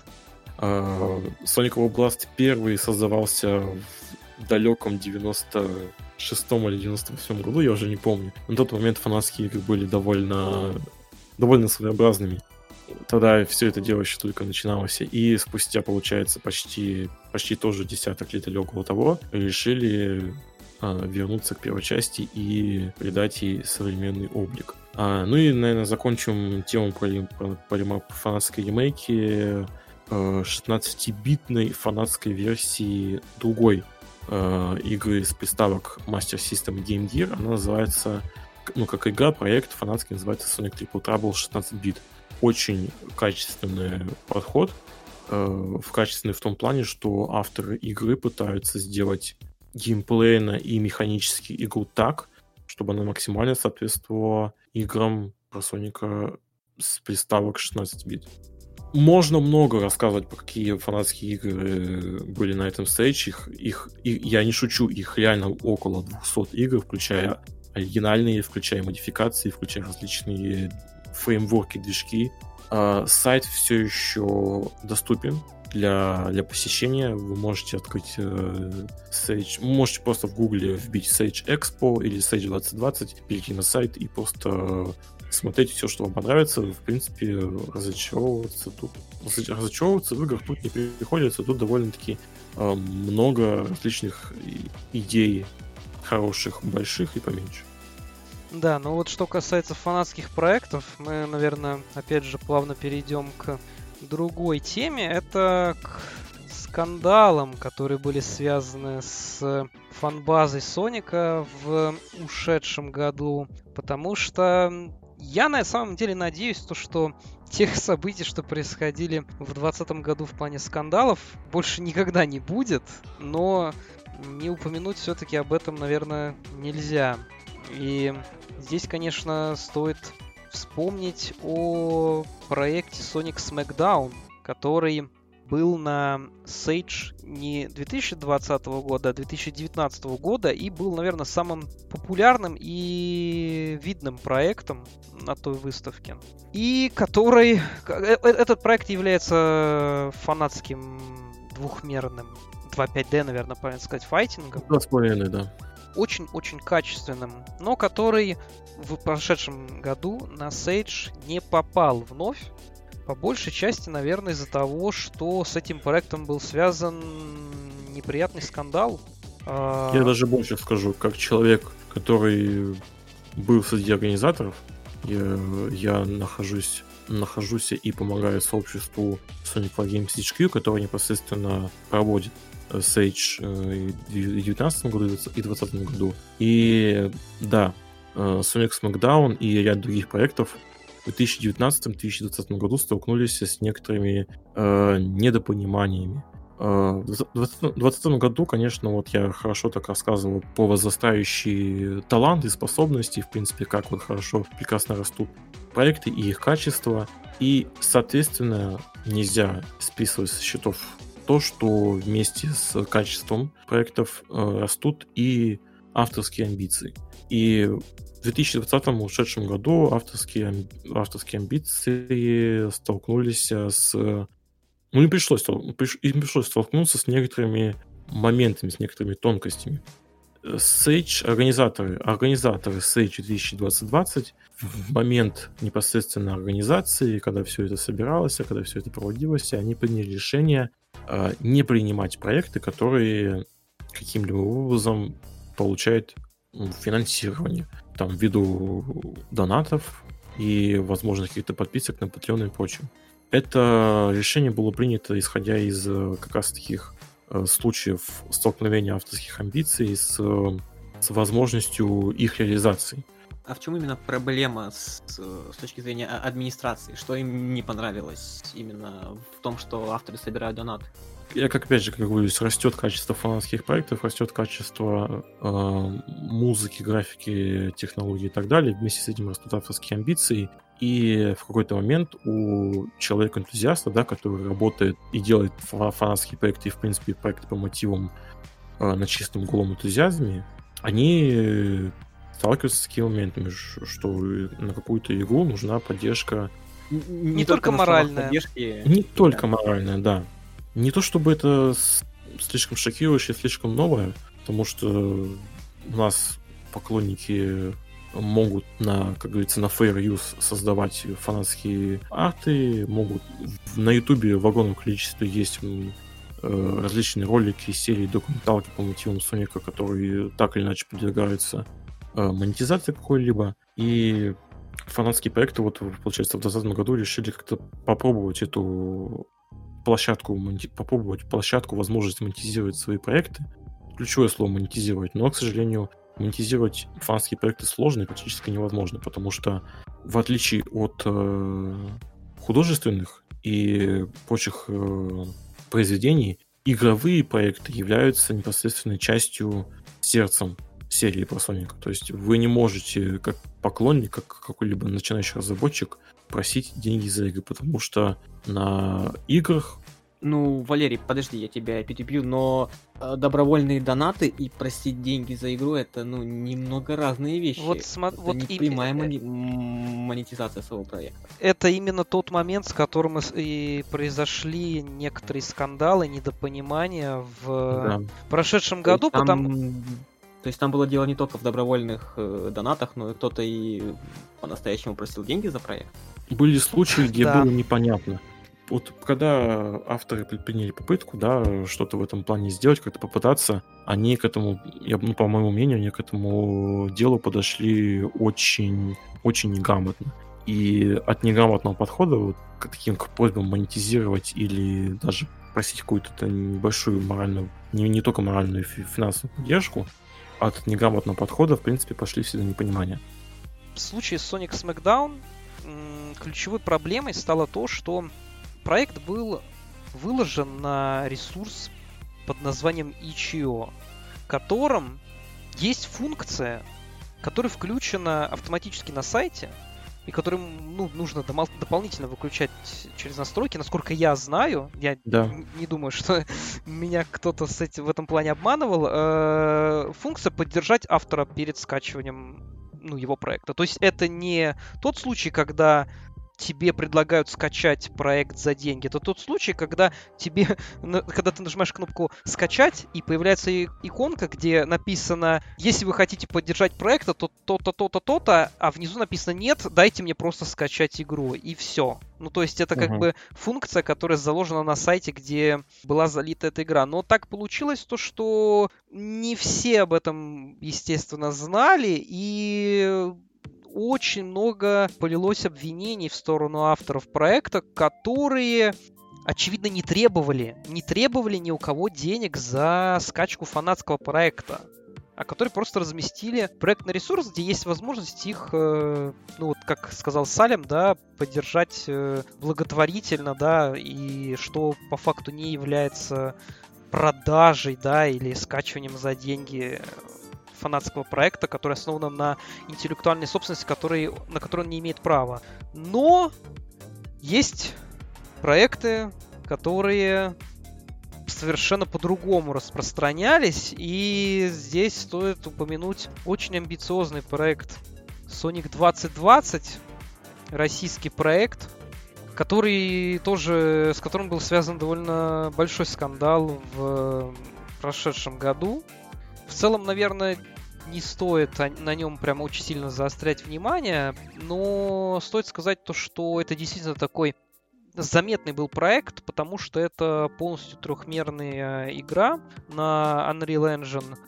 Был, ну, где виден прям такой грамотный подход авторов, которые вложились, вложились в проекты и в плане музыки, и в плане катсцен, и сюжета. Там все это просто, ну, на каком-то невиданном для фанатских проектов уровне выполнено. Но при этом, э, видимо, из-за незнания, да, авторов проекта у них был э, заведен Patreon, на котором были выложены эксклюзивные демо-версии, которые доступны только платящим патроновцам. И по факту это является прямым Да, нарушением... н- да нет, это, насколько я понимаю, там, конечно, свои какие-то есть юридические нюансы, но ты подписываешься именно на Patreon команды, и при этом тебе, ну, сейчас мы немного так будем, будем, так сказать, копаться в, эту- в этих определениях, они тебе не, не дают никаких гарантий, что, во-первых, там будет выкладываться контент исключительно по этой игре, они могут там делать все что угодно, потому что это Patreon не игры,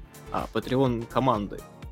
Или это был именно Patreon Sonic 2020, В том-то- поддержите в том-то- проект. да, э, в том-то и дело, что поначалу Patreon существовал исключительно для этой игры. На плашках везде в описаниях э, светило слово Sonic, все эксклюзивные материалы, которые, на которые подписывались все желающие, были поначалу посвящены исключительно этой игре. И Стоит, это создавало много вопросов. стоит отметить то, что формально, да, Patreon этот был э, ну, личным патреоном автора, да, проекта. Но действительно весь материал, который Да. выкладывался на нем, он был связан с Sonic 2020. И как бы, ну, одно дело, когда ты условно выкладываешь на Патреоне какие-то там какие-то материалы, да, типа там скриншотов, типа, ну там описание того, как идет процесс или, не знаю, возможно, музыки, uh-huh. которая является, ну, по сути, полностью, ну, на которой права полностью имеют автор этой музыки, потому что эта музыка, ну, оригинальная, она не имеет никакого отношения к... Ну, то есть, когда это, грубо говоря, платная, платный дневник разработчиков, в который вы добровольно вносите определенную сумму денег, и вы можете ознакомиться с, именно с ходом работы команды. Да, да. Ну, или просто поддержать автора, да, как бы условно за то, что он делает проект, но не платя, условно говоря, за за сам проект. За сам проект. Но на данном Патреоне были выложены эксклюзивные демо-версии, которые были доступны только за деньги, что является по факту таким, наверное, наверное основной ошибкой авторов проекта. Uh-huh. И, конечно, на все это дело очень сильно заметил, э, очень сильно обратило внимание западная комьюнити, западные, западные фанаты. И это все переросло в достаточно долгую долгий шейм, наверное, можно сказать, в сторону и авторов. Но это, была, это была дискуссия очень, очень тяжелая, очень длинная была дискуссия, в принципе, на тему, может, возможно, можем ли мы здесь вообще, Соника фанаты, вот так вот э, просить деньги, за, за что мы можем здесь просить деньги, а за что не можем просить да. деньги, как мы можем здесь все это делать. Это была большая, действительно большая и очень сложная дискуссия. Ну да, Она... тема такая щепетильная и весьма неоднозначная. Щепетильная, да, потому что, с одной стороны, ты делаешь вещи с энтузиазмом и из любви к серии. Но с другой стороны, ты опять же как автор, как автор ты сталкиваешься э, с, э, с желанием, точнее не с желанием, с потребностью в каком-то поддержании проекта. Возможно, не только морально. И вот это был большой вот такой камень преткновения, который в 2020 году очень сильно обсуждался. Было очень много мнений. В принципе, э, Sega как компания не, не самая такая жадная в плане авторских Лояльная. прав. Одна, она одна она очень лояльная. лояльная. Это на, самом, это на самом деле довольно уникальный случай, потому что я лично... Мы все знаем Nintendo.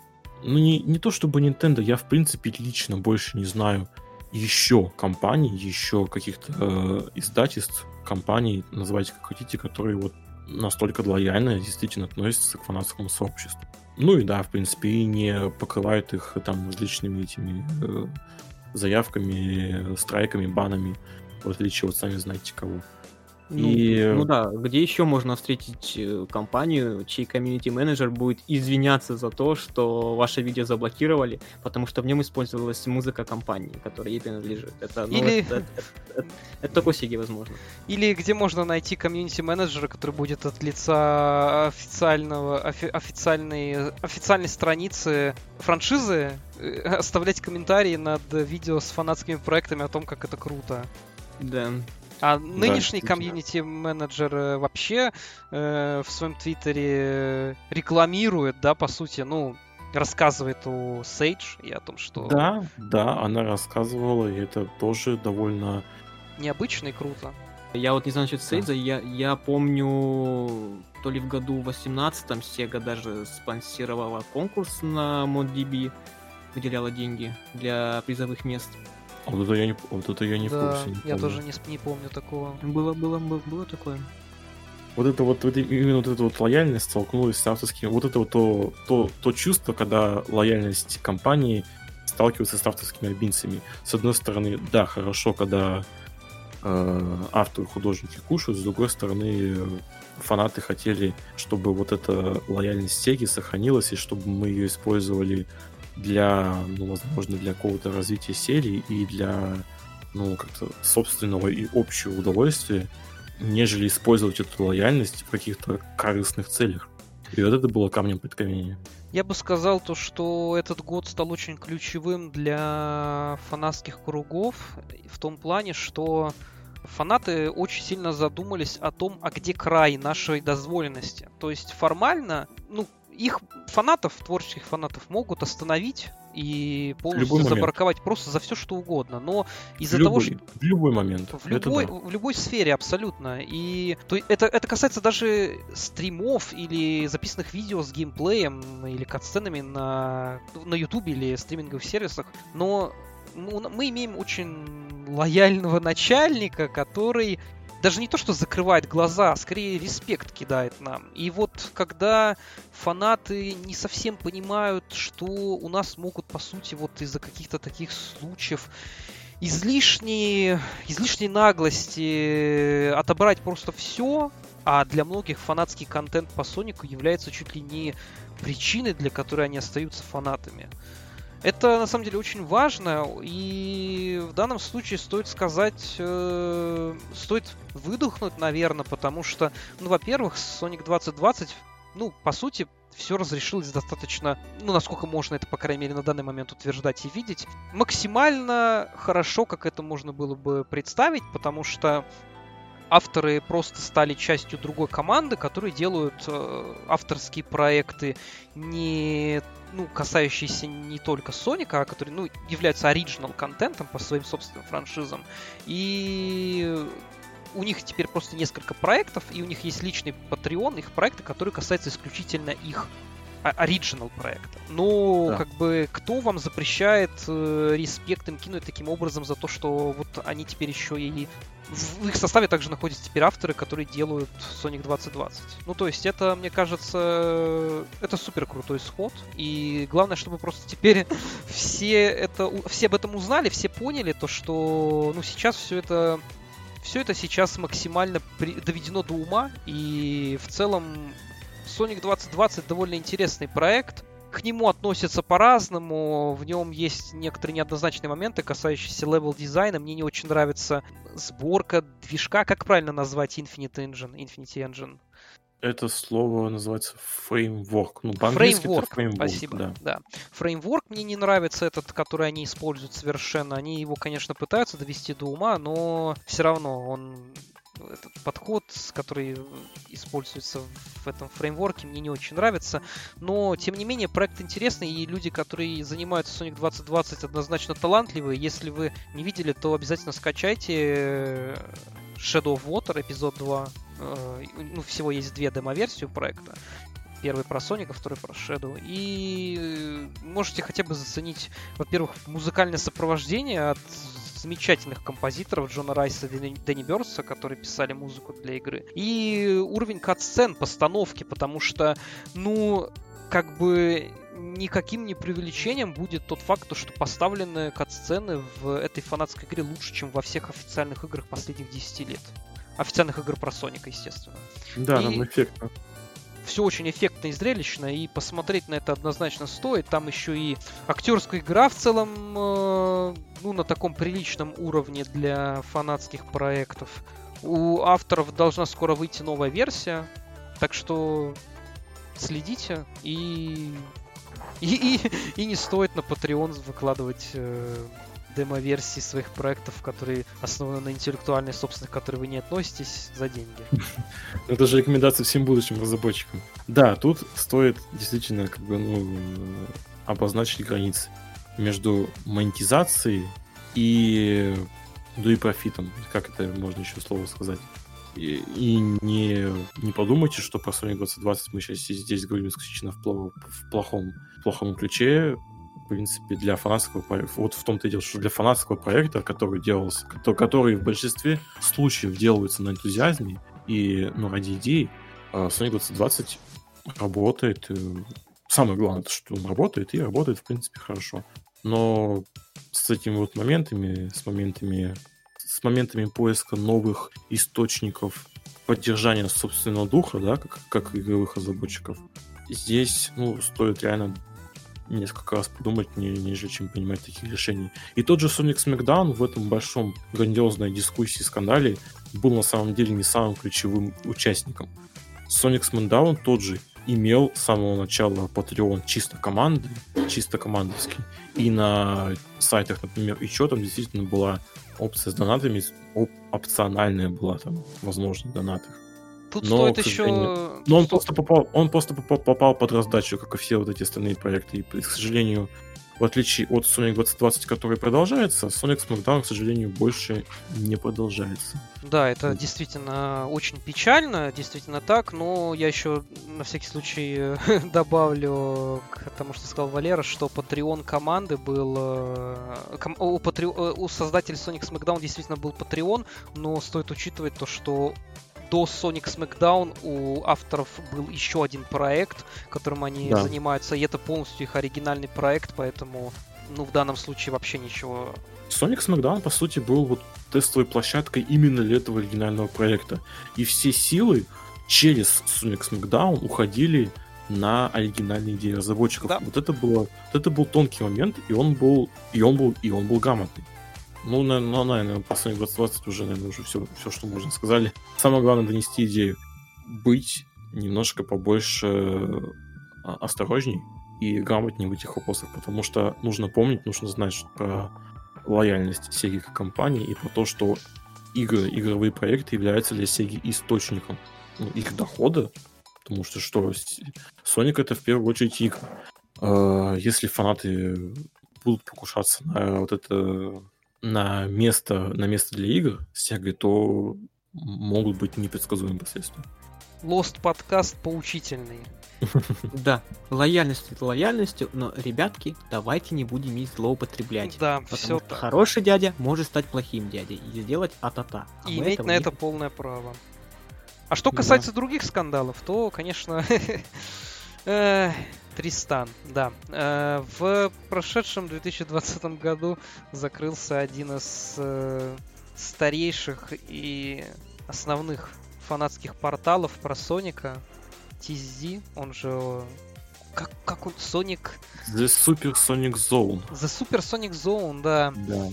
И тут это совсем другая тема про которую, на самом деле, наверное, особо много сказать нельзя, но это довольно важное событие именно в контексте того, что это очень, э, это очень долго был, по сути, один из основных порталов по Сонику, который прекратил свое существование из-за того, что его основатель э, решил, что он хочет писать не про Соника, а про политику от лица фанатского комьюнити про Соника.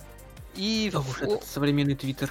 Да, и, ну, и он, он столкнулся, очевидно, с э, негативным э, восприятием данного решения со стороны фанатов, наверное, всех вообще. Потому что я лично не встречал никого, кто принял бы решение такой очень насильной привязки каких-то актуальных проблем, которые столкну, с которыми столкнулся мир в 2020 году с с развлекательным контентом, который для многих, наверное, является такой попыткой вообще просто отдохнуть и отойти от всех проблем, которые так их везде, которые так по кругу, вокруг всех нас находятся. И будем надеяться, что никто не будет сходить с ума так же, как это сделал Тристан. Тоже довольно очень тонкий момент. С каждым, ну, я, сейчас мы здесь на этом моменте начнем говорить немножко поболее общее, немножко более глобальное с каждым годом влияние реальной жизни на жизнь в интернете, скажем так, и наоборот, они довольно сливаются, и границы между жизнью в интернете и жизнью реальной становятся с каждым годом все размытие и размытие. В этом плане творчество, э, всякие видео, музыка, игры, а, они являлись своего рода отдушиной в первоначальном плане. Первоначальный концепт это был так называемый эскапизм.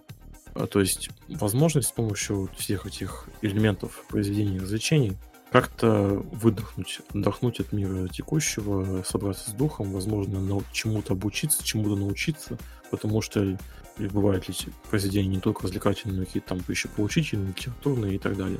А, но, к сожалению, границы между ними смываются с каждым годом, и все, все больше культуры или литературы страдает от, от событий, от реакции общества, на мир современный. Мы все больше и больше замечаем, как какие-то действительно стоящие произведения э, страдают от э, так называемой культуры отмены.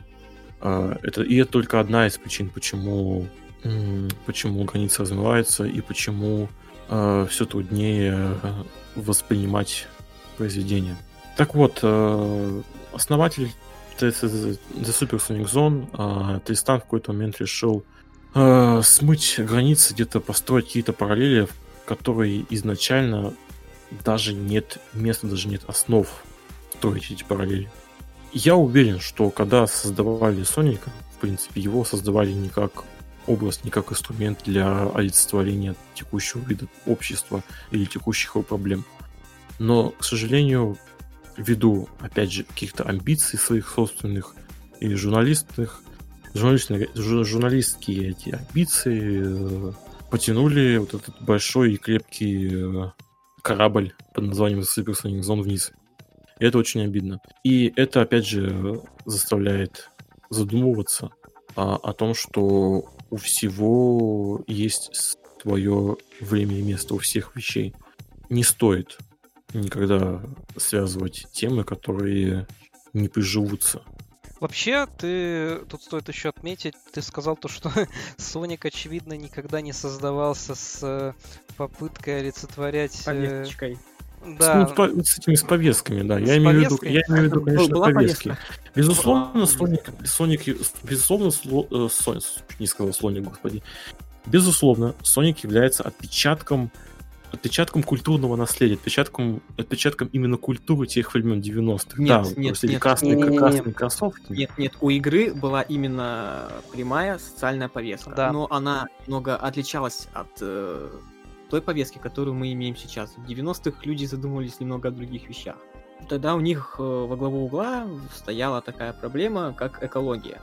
Это можно увидеть много в каких произведениях 90-х, э, мультфильмы, там «Долина папоротников». Э, Все фильмы Миядзаки, на которые да, в том числе да, опирался с Юджинака при создании Соника. То есть в 90-х были немного иные социальные повестки, о которых люди, люди хотели заявить как-то. Поэтому все-таки нет, у Соника была повесточка, но немного иного характера. Да, когда Соника создавали, у Юджинаки был действительно... Был, был посыл, который он хотел передать через эту игру, или как-то в нее внедрить его.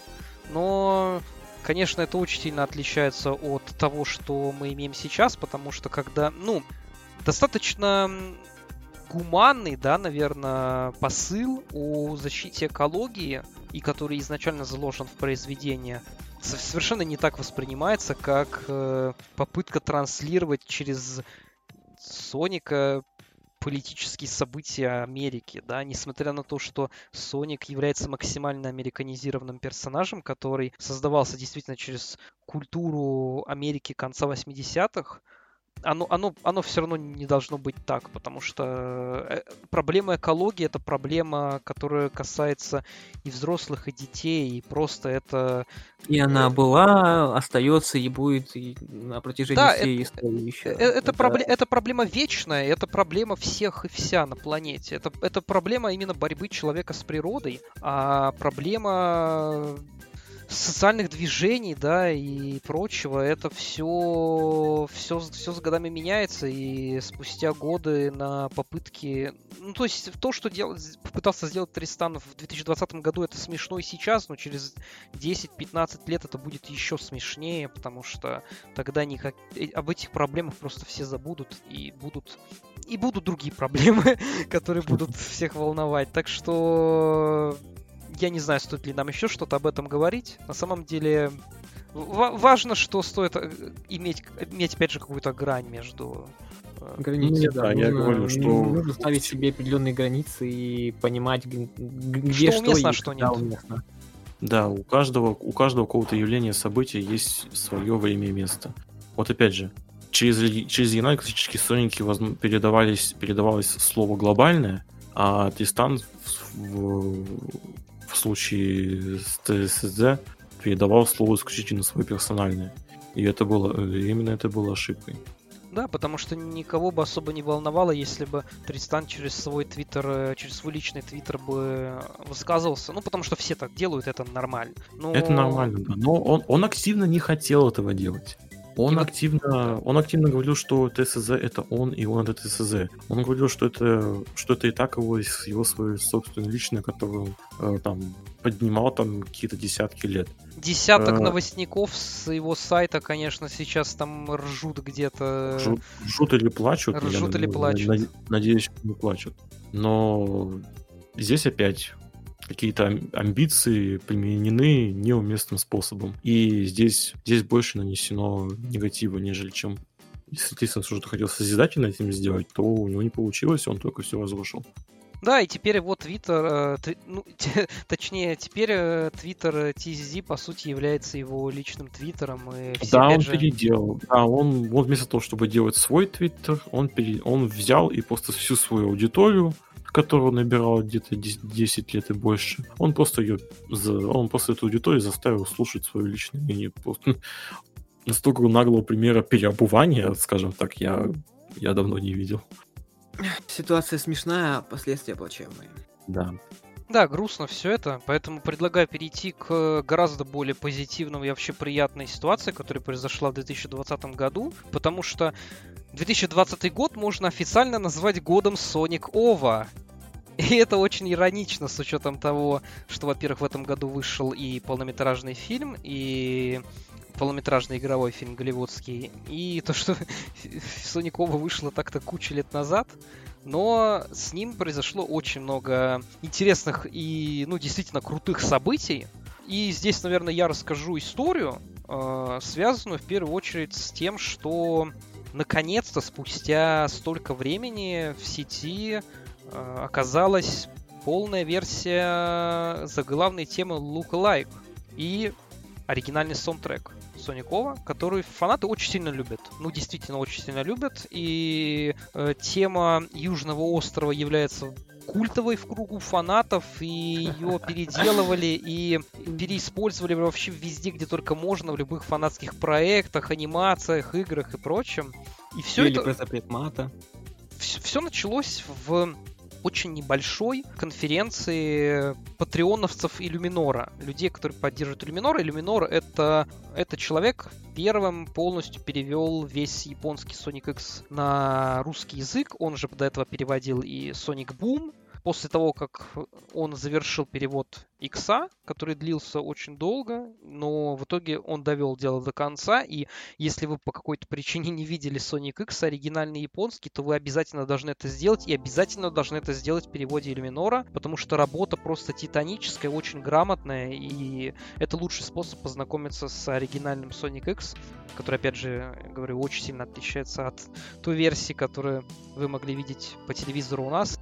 Он решил, э, в общем, после того, как он закончил с сексом, он решил э, достать японскую оригинальную версию Sonic OVA, которая в Америке тра- транслировалась в виде полнометражного фильма, который распространялся на кассетах ВХС, и в Японии он выходил в виде двух серий собственно говоря, от того и название Ова. Это был не, не полнометражный фильм, а две серии. И этих серий в сети просто нигде не было. То есть вы вполне могли обнаружить полнометражный фильм с английским дубляжом, который достаточно крутой, но тем не менее есть некоторые небольшие отличия между японской и американской версией, и желание Иллюминора сделать перевод именно японской версии заключался исключительно, ну, просто в его личном интересе. То есть это не было чем-то необходимым и нужным, а просто вот ему хотелось иметь собственный перевод оригинальной японской версии Соникова. И мы смогли достать э, японскую версию Соникова,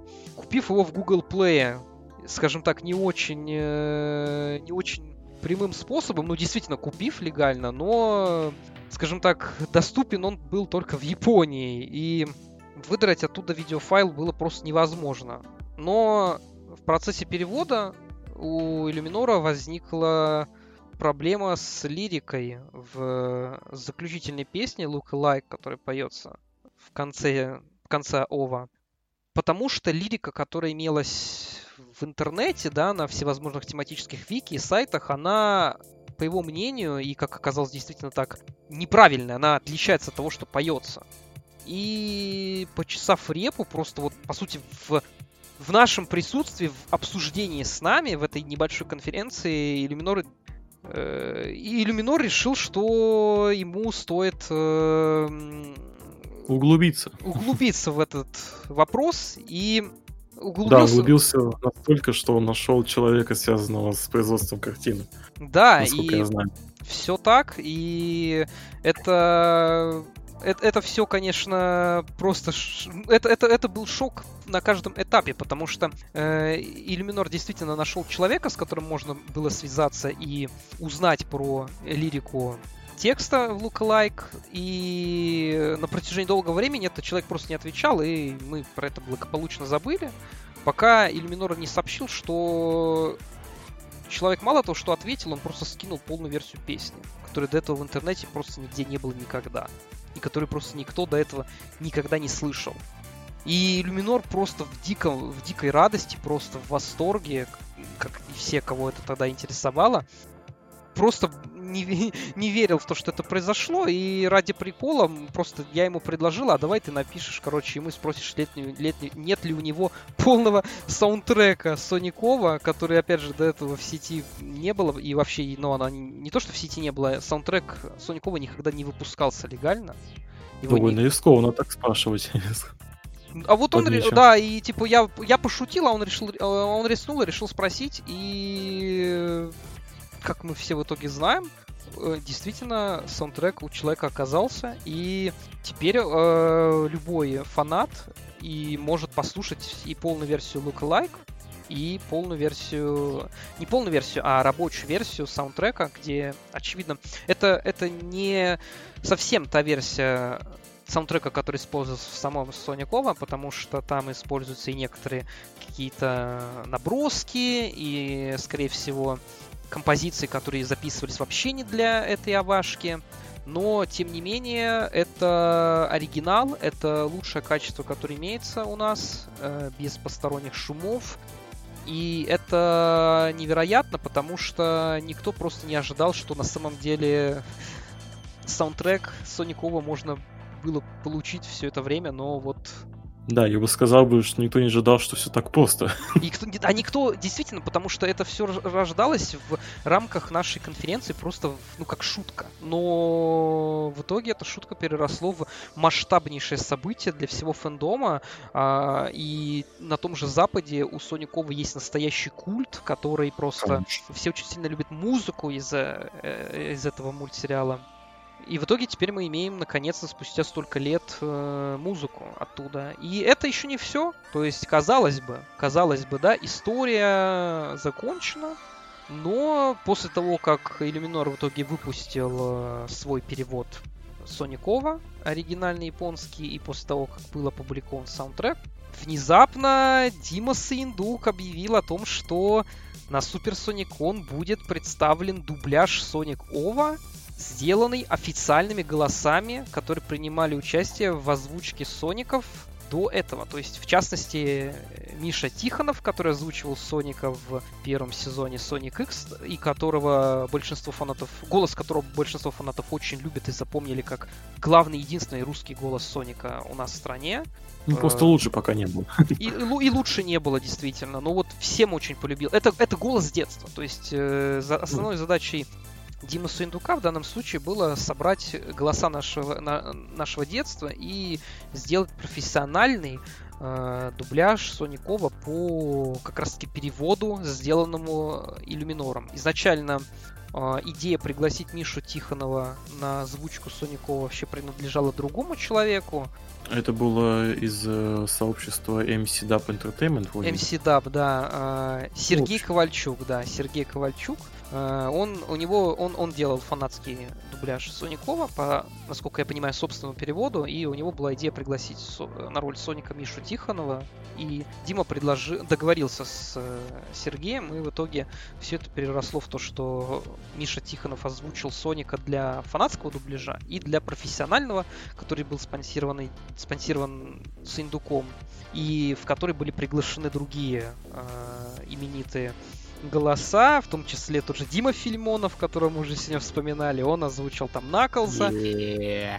И да, и в целом все это получилось просто на каком-то невероятном уровне. Это дубляж Соникова в итоге не был презентован на Супер Сониконе, потому что ну, ребята банально не успели все доделать. К... Технические были неполадки. Да, так. технические были некоторые заминки, но в итоге все вышло. Буквально там спустя, по-моему, неделю или две. И этот перевод доступен на Ютубе, на официальном канале Супер Соникон. И я, если вы по какой-то причине внезапно его не слышали, то я вам всем советую пос посмотреть Соникова обе серии с, по оригинальному японскому скрипту, в переводе Иллюминора с дубляжом голосов из нашего детства, мне кажется, то, да. что это задача окунуть нас в детство с этими голосами и предоставить потрясающий в плане качества профессиональный дубляж с отличным переводом был с просто... Отличный. И с да, и, и с лучшим качеством, который... с, качеством, с лучшим качеством изображения. Э, я вам всем рекомендую с этим ознакомиться. Это,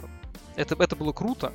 Это было очень круто. И и именно поэтому я считаю, что 2020 год был годом Соникова, потому что столько крутого контента связанного с этой небольшой овашкой, э, конечно, никогда не было, сколько в 2020 году. По, по крайней мере, для российского сообщества. То есть для, все, для всего фанатского сообщества, благодаря саундтреку и, и полной версии Lookalike. Ну и вот дубляж теперь, который мы имеем профессиональный, он, конечно, ни с чем никогда не сравнится. Это был небольшой очередной праздник, действительно, для всех, да. С этим, с этим трудно спорить.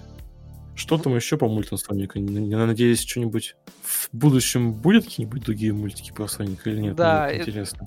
Это ты все правильно подметил, потому что в конце года произошел слив. Офи... Слив анонса, официальный слив не анонса. Я не знаю, официальный, неофициальный. Да, не, не санкционированный. Вид, да. Новый мультсериал про Соника анонсирован для Netflix, и он должен выйти в 2022 году. И это, наверное, самая, по крайней мере, по моему мнению, неоднозначная новость. Самая э, странная новость. Это очень странная новость, и она странная, наверное, не как бы вс... у Netflix есть определенная репутация, и это, наверное, мы опустим, потому что, ну, на Netflix есть интересные проекты, есть спорные, есть э, какие-то просто, казалось бы, абсолютно карикатурные, но... Но все мы помним мем э, манга, аниме-адаптация, да. адаптация от Netflix. Все, все мы помним, знаем... и это, да, это Все мы знаем мем про пугает. Адаптацию от Netflix, но пугает на самом деле не это, а пугает компании, которые занимаются э, этим мультсериалом. Это две компании, первая из которых называется Wild Brain, и это, казалось бы, достаточно неплохая компания, которая выпустила дилогию фильмов «Приключения Паддингтона», которые в целом получили отличную критику, э, хорошие отзывы зрителей и, что самое главное, он они, они очень красиво выглядят. Но вот что касается телевизионных шоу, которые они выпускают, то, наверное, вы их э, лучше всего знаете по телепузикам. Это они, это у них оригинальный формат изначально имеется? Да, и они также выпускали... Они, друг... они получается, авторы или только праводержатели, или это и то, и другое? Ну, я так полагаю, что и то, и другое. Вот потому что я вот про Wild Brain могу сказать, что ну, я недавно для себя узнал, что Wild Brain являются праводержателями мультфильмов про Sonic от компании Dick Entertainment. То есть у них да. uh, Sonic Underground, Adventure Sonic the Hedgehog и CTM, так называемый. То есть у них а, права на дистрибьюцию да. или на дистрибьюцию и на показ. Для этих мультфильмов они даже открыли отдельный канал на YouTube, да. где абсолютно легально можно смотреть все еще эти мультфильмы. Все мультсериалы про Соника Dick Entertainment действительно доступны на официальном канале Wild Brain на YouTube, где ну, вы просто можете зайти на YouTube и посмотреть целиком все эти три мультсериала в хорошем качестве. С, да. с озвучкой, понятно ну, с оригинальной озвучкой, да. Uh-huh. И также Wild Brain ответственный за трехмерный мультсериал по инспектору гаджету, о котором я, если честно, ничего не могу сказать, кроме того, что он выглядит стрёмно.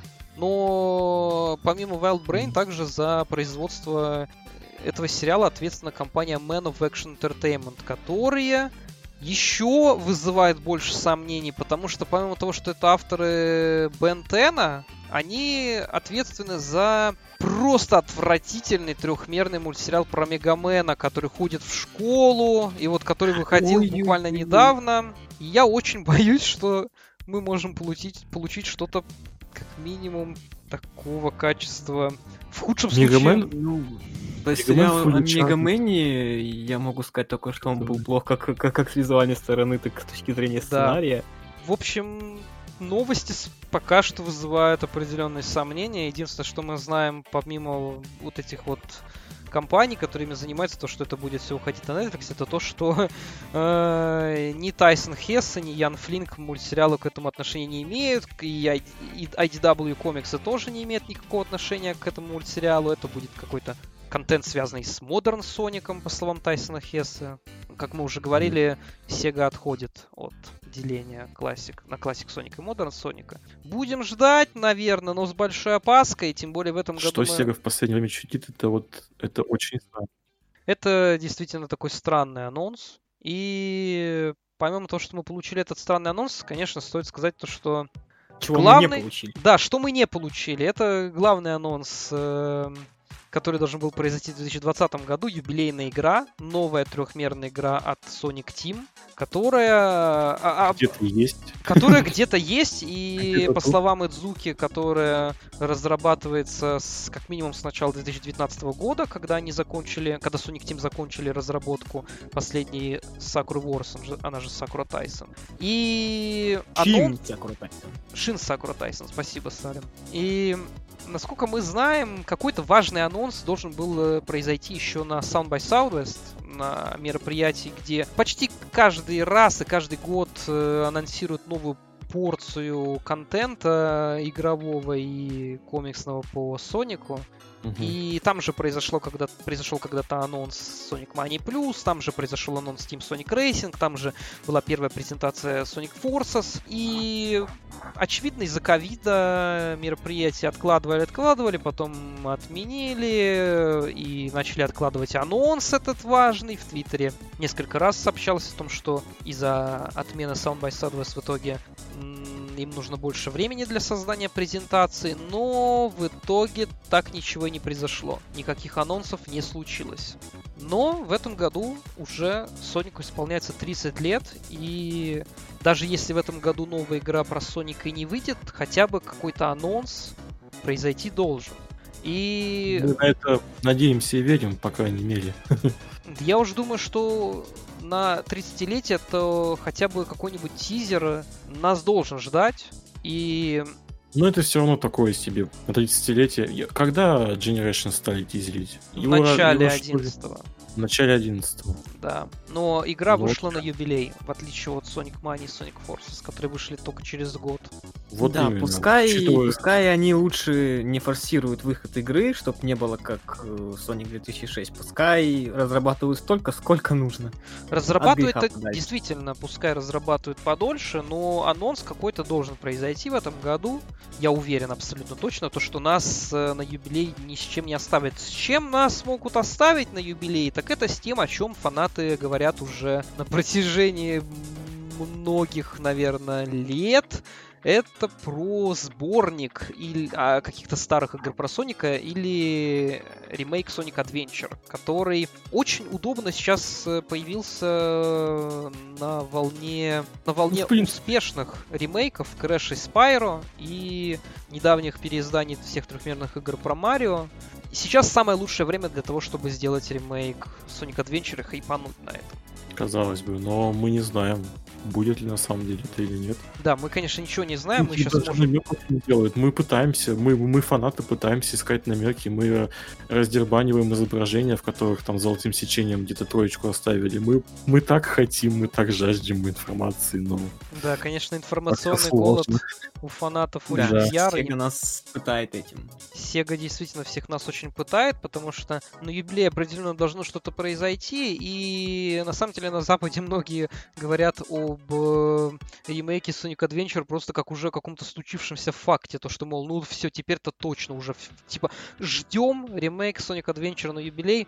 Я бы на самом деле не надеялся, потому что японцы странные ребята, и если бы играми про Соника занимались Sega of America исключительно, то мы бы, наверное, уже получили ремейк Sonic Adventure, потому что они явно схватывают то, что хочет аудитория. Но в Японии японцы почему-то не совсем чаще всего понимают, что от У них фанатов. свое фанатов уникальное видение ситуации, как обычно. Да, пока Запад э, ликует от Sonic Mania, и Sega of America прекрасно понимает, что нужно делать с этой игрой, и то, что это та игра, которая нужна фанатам, в Японии выпускают Sonic Forces, который просто, ну, вот кажется проектом максимально, максимально неожиданным и нестандартным во всех, наверное, своих сферах в плане позиционирования. И максимально противоположным тому, что давала мания. Да, В максимально плане, в противоположным. плане ощущений. Даже несмотря на то, что между этими играми есть какие-то связующие элементы, это Да. совершенно разных опыта. Вот эти, э, то, что Forces и Mania. Да, несмотря на то, что Манию подвязали к Форсусу, Форсус подвязали к Мании, мы имеем вот два таких абсолютно противоположных проекта, и японцы делают новую игру про Соника. Будет ли что-то от американцев, мы не имеем никакого представления. Я, честно, опять же, сомневаюсь в том, что мы получим две игры про Соника на юбилей. Я, в принципе, верю в то, что мы действительно можем получить какой-нибудь какой-нибудь сборник, да, с э, играми эпохи Adventure на юбилей. То есть это может быть, с учетом того, как сильно фанаты просят, и с учетом, опять же, недавнего сборника трехмерных игр про Марио, который выходил, мы... Такой можно ожидать. Но вот полноценный ремейк, тут сразу стоит вопрос, кто его будет делать. Потому что, очевидно, японцы делать то, что очевиднее всего не станут. И, судя по словам Идзуки, нас все-таки ждет полноценная новая трехмерная игра про Modern Соника. И случится ли ремейк Adventure? Идзук опять же говорил, что он бы хотел, он бы хотел сделать ремейк Adventure, но это все, что мы имеем. То есть все слухи, все сливы, которые касаются новой игры про Соника, они, мне кажется, максимально бредовыми и нереалистичными. И я не думаю, что хоть что-то из этого окажется правдой.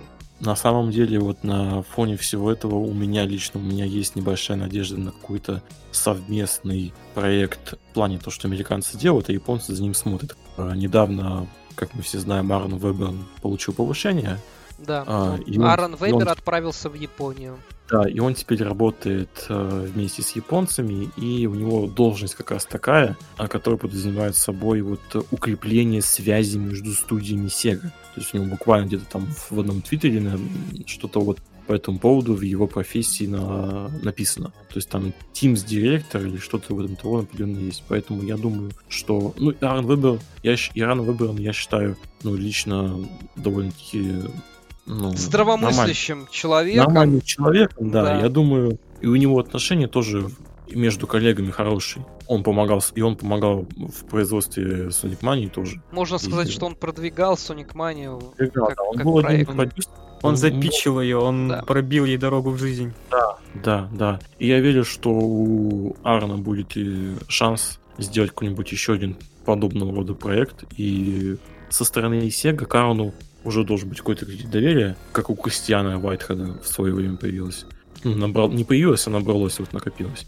И да, да, я думаю, что может быть у меня есть надежда на какой-то вот а, еще один такой проект, который будет создаваться вот такими вот совместными сильными усилиями под покровительством Арна, потому что у Арна теперь, по сути, больше ниточек вот э, стало. Да, и что, э, э, это действительно так. И стоит, конечно, отметить, что раз Аарон получил повышение и уехал в Японию, значит, им- ему действительно доверяют, и его Мгм. мнение важно. Это очень хорошо, потому что помимо того, что он по сути продвинул Манию как проект, он еще и продвигал Яна Флина на сценариста комиксов IDW, то, что именно он должен продолжать писать, потому что его любят фанаты. И Ну и зная... Тайсон Хэш, Тайсон Хэш же И тоже... Хесса, да. ну, Как, ани- как аниматора роликов к, к к Sonic Mania. И в итоге, с учетом успеха Sonic Mania, я думаю, к нему действительно должны прислушаться в Японии. И. мы надеемся на это. А И Позволите мне быть скептиком в этой ситуации и высказать противоположную точку зрения. Что мы все помним историю с Томом Калински, когда, несмотря на все его успехи в эру Мегадрайва, когда наступила э- э- эпоха Сатурна, об него японское управление, грубо говоря, вытерло ноги и выставили его на мороз. Японцы не очень любят, когда американцы делают что-то лучше них, и они всегда стремятся доказать в том, что японцы лучше. И проблема в том, то, что да, Аарона назначили, но какое к нему будет именно отношение у дирекции компании, это уже совершенно другой вопрос. Он может быть для них просто консультантом, который будет доносить мнение Запада, а может э, действительно влиять на вещи. Носить мнение Запада, это на самом деле тоже влияет на вещи в данном случае, потому что никто не влияет на Оно- Соника так сильно, как Запад. Оно может при этом вли- влиять никак, потому что в конце концов мы не, не будем забывать, что японцы очень упертые, а японские бизнесмены вообще не поддаются никакому логическому пониманию, то, как они ведут дела. Ну вот ты сказал про Поэтому Тома лично Калински. я, ски- лично я скептически отношусь к этому. Ты сказал про Тома Калински, которого отправили на мороз, но все-таки не стоит забывать историю с тем, как Том Калинский вообще появился в Сеге, потому что это вот тоже история, когда человеку дали очень много свободы и контроля, гораздо больше, чем можно представить, зная то, как работают японские бизнесмены. Поэтому нам, наверное, остается только ждать и верить в лучшее, потому что сейчас происходят некоторые изменения с Соником. Насколько они важны, это, конечно, покажет время. Я считаю, что они могут вполне быть важными. Салим, насколько я понимаю, считает, что это все не так важно. Да, я считаю, что то, что происходит в, в данный 2021 год, это не особо влияет на дальнейшие события, которые будут происходить с франшизой. Пока что мы можем только об этом рассуждать. Ну и, наверное, мы будем закругляться. Итак, достаточно много всего обсудили, долго поговорили, очень устали. Очень спать уже даже хотим. Я надеюсь, то, что вам всем было интересно, э, интересно слушать нашу болтовню, наши мысли. Э, Подписывайтесь на Lost and Found, если вы по какой-то причине не подписаны, слушайте это где-то в другом месте. Подписывайтесь на Sonic Fun Gaming Zone, где новостником является Валера Валеев. Подписывайтесь ладно. на паблик Sonic Scanf. Заходите на сайт Sonic Fun.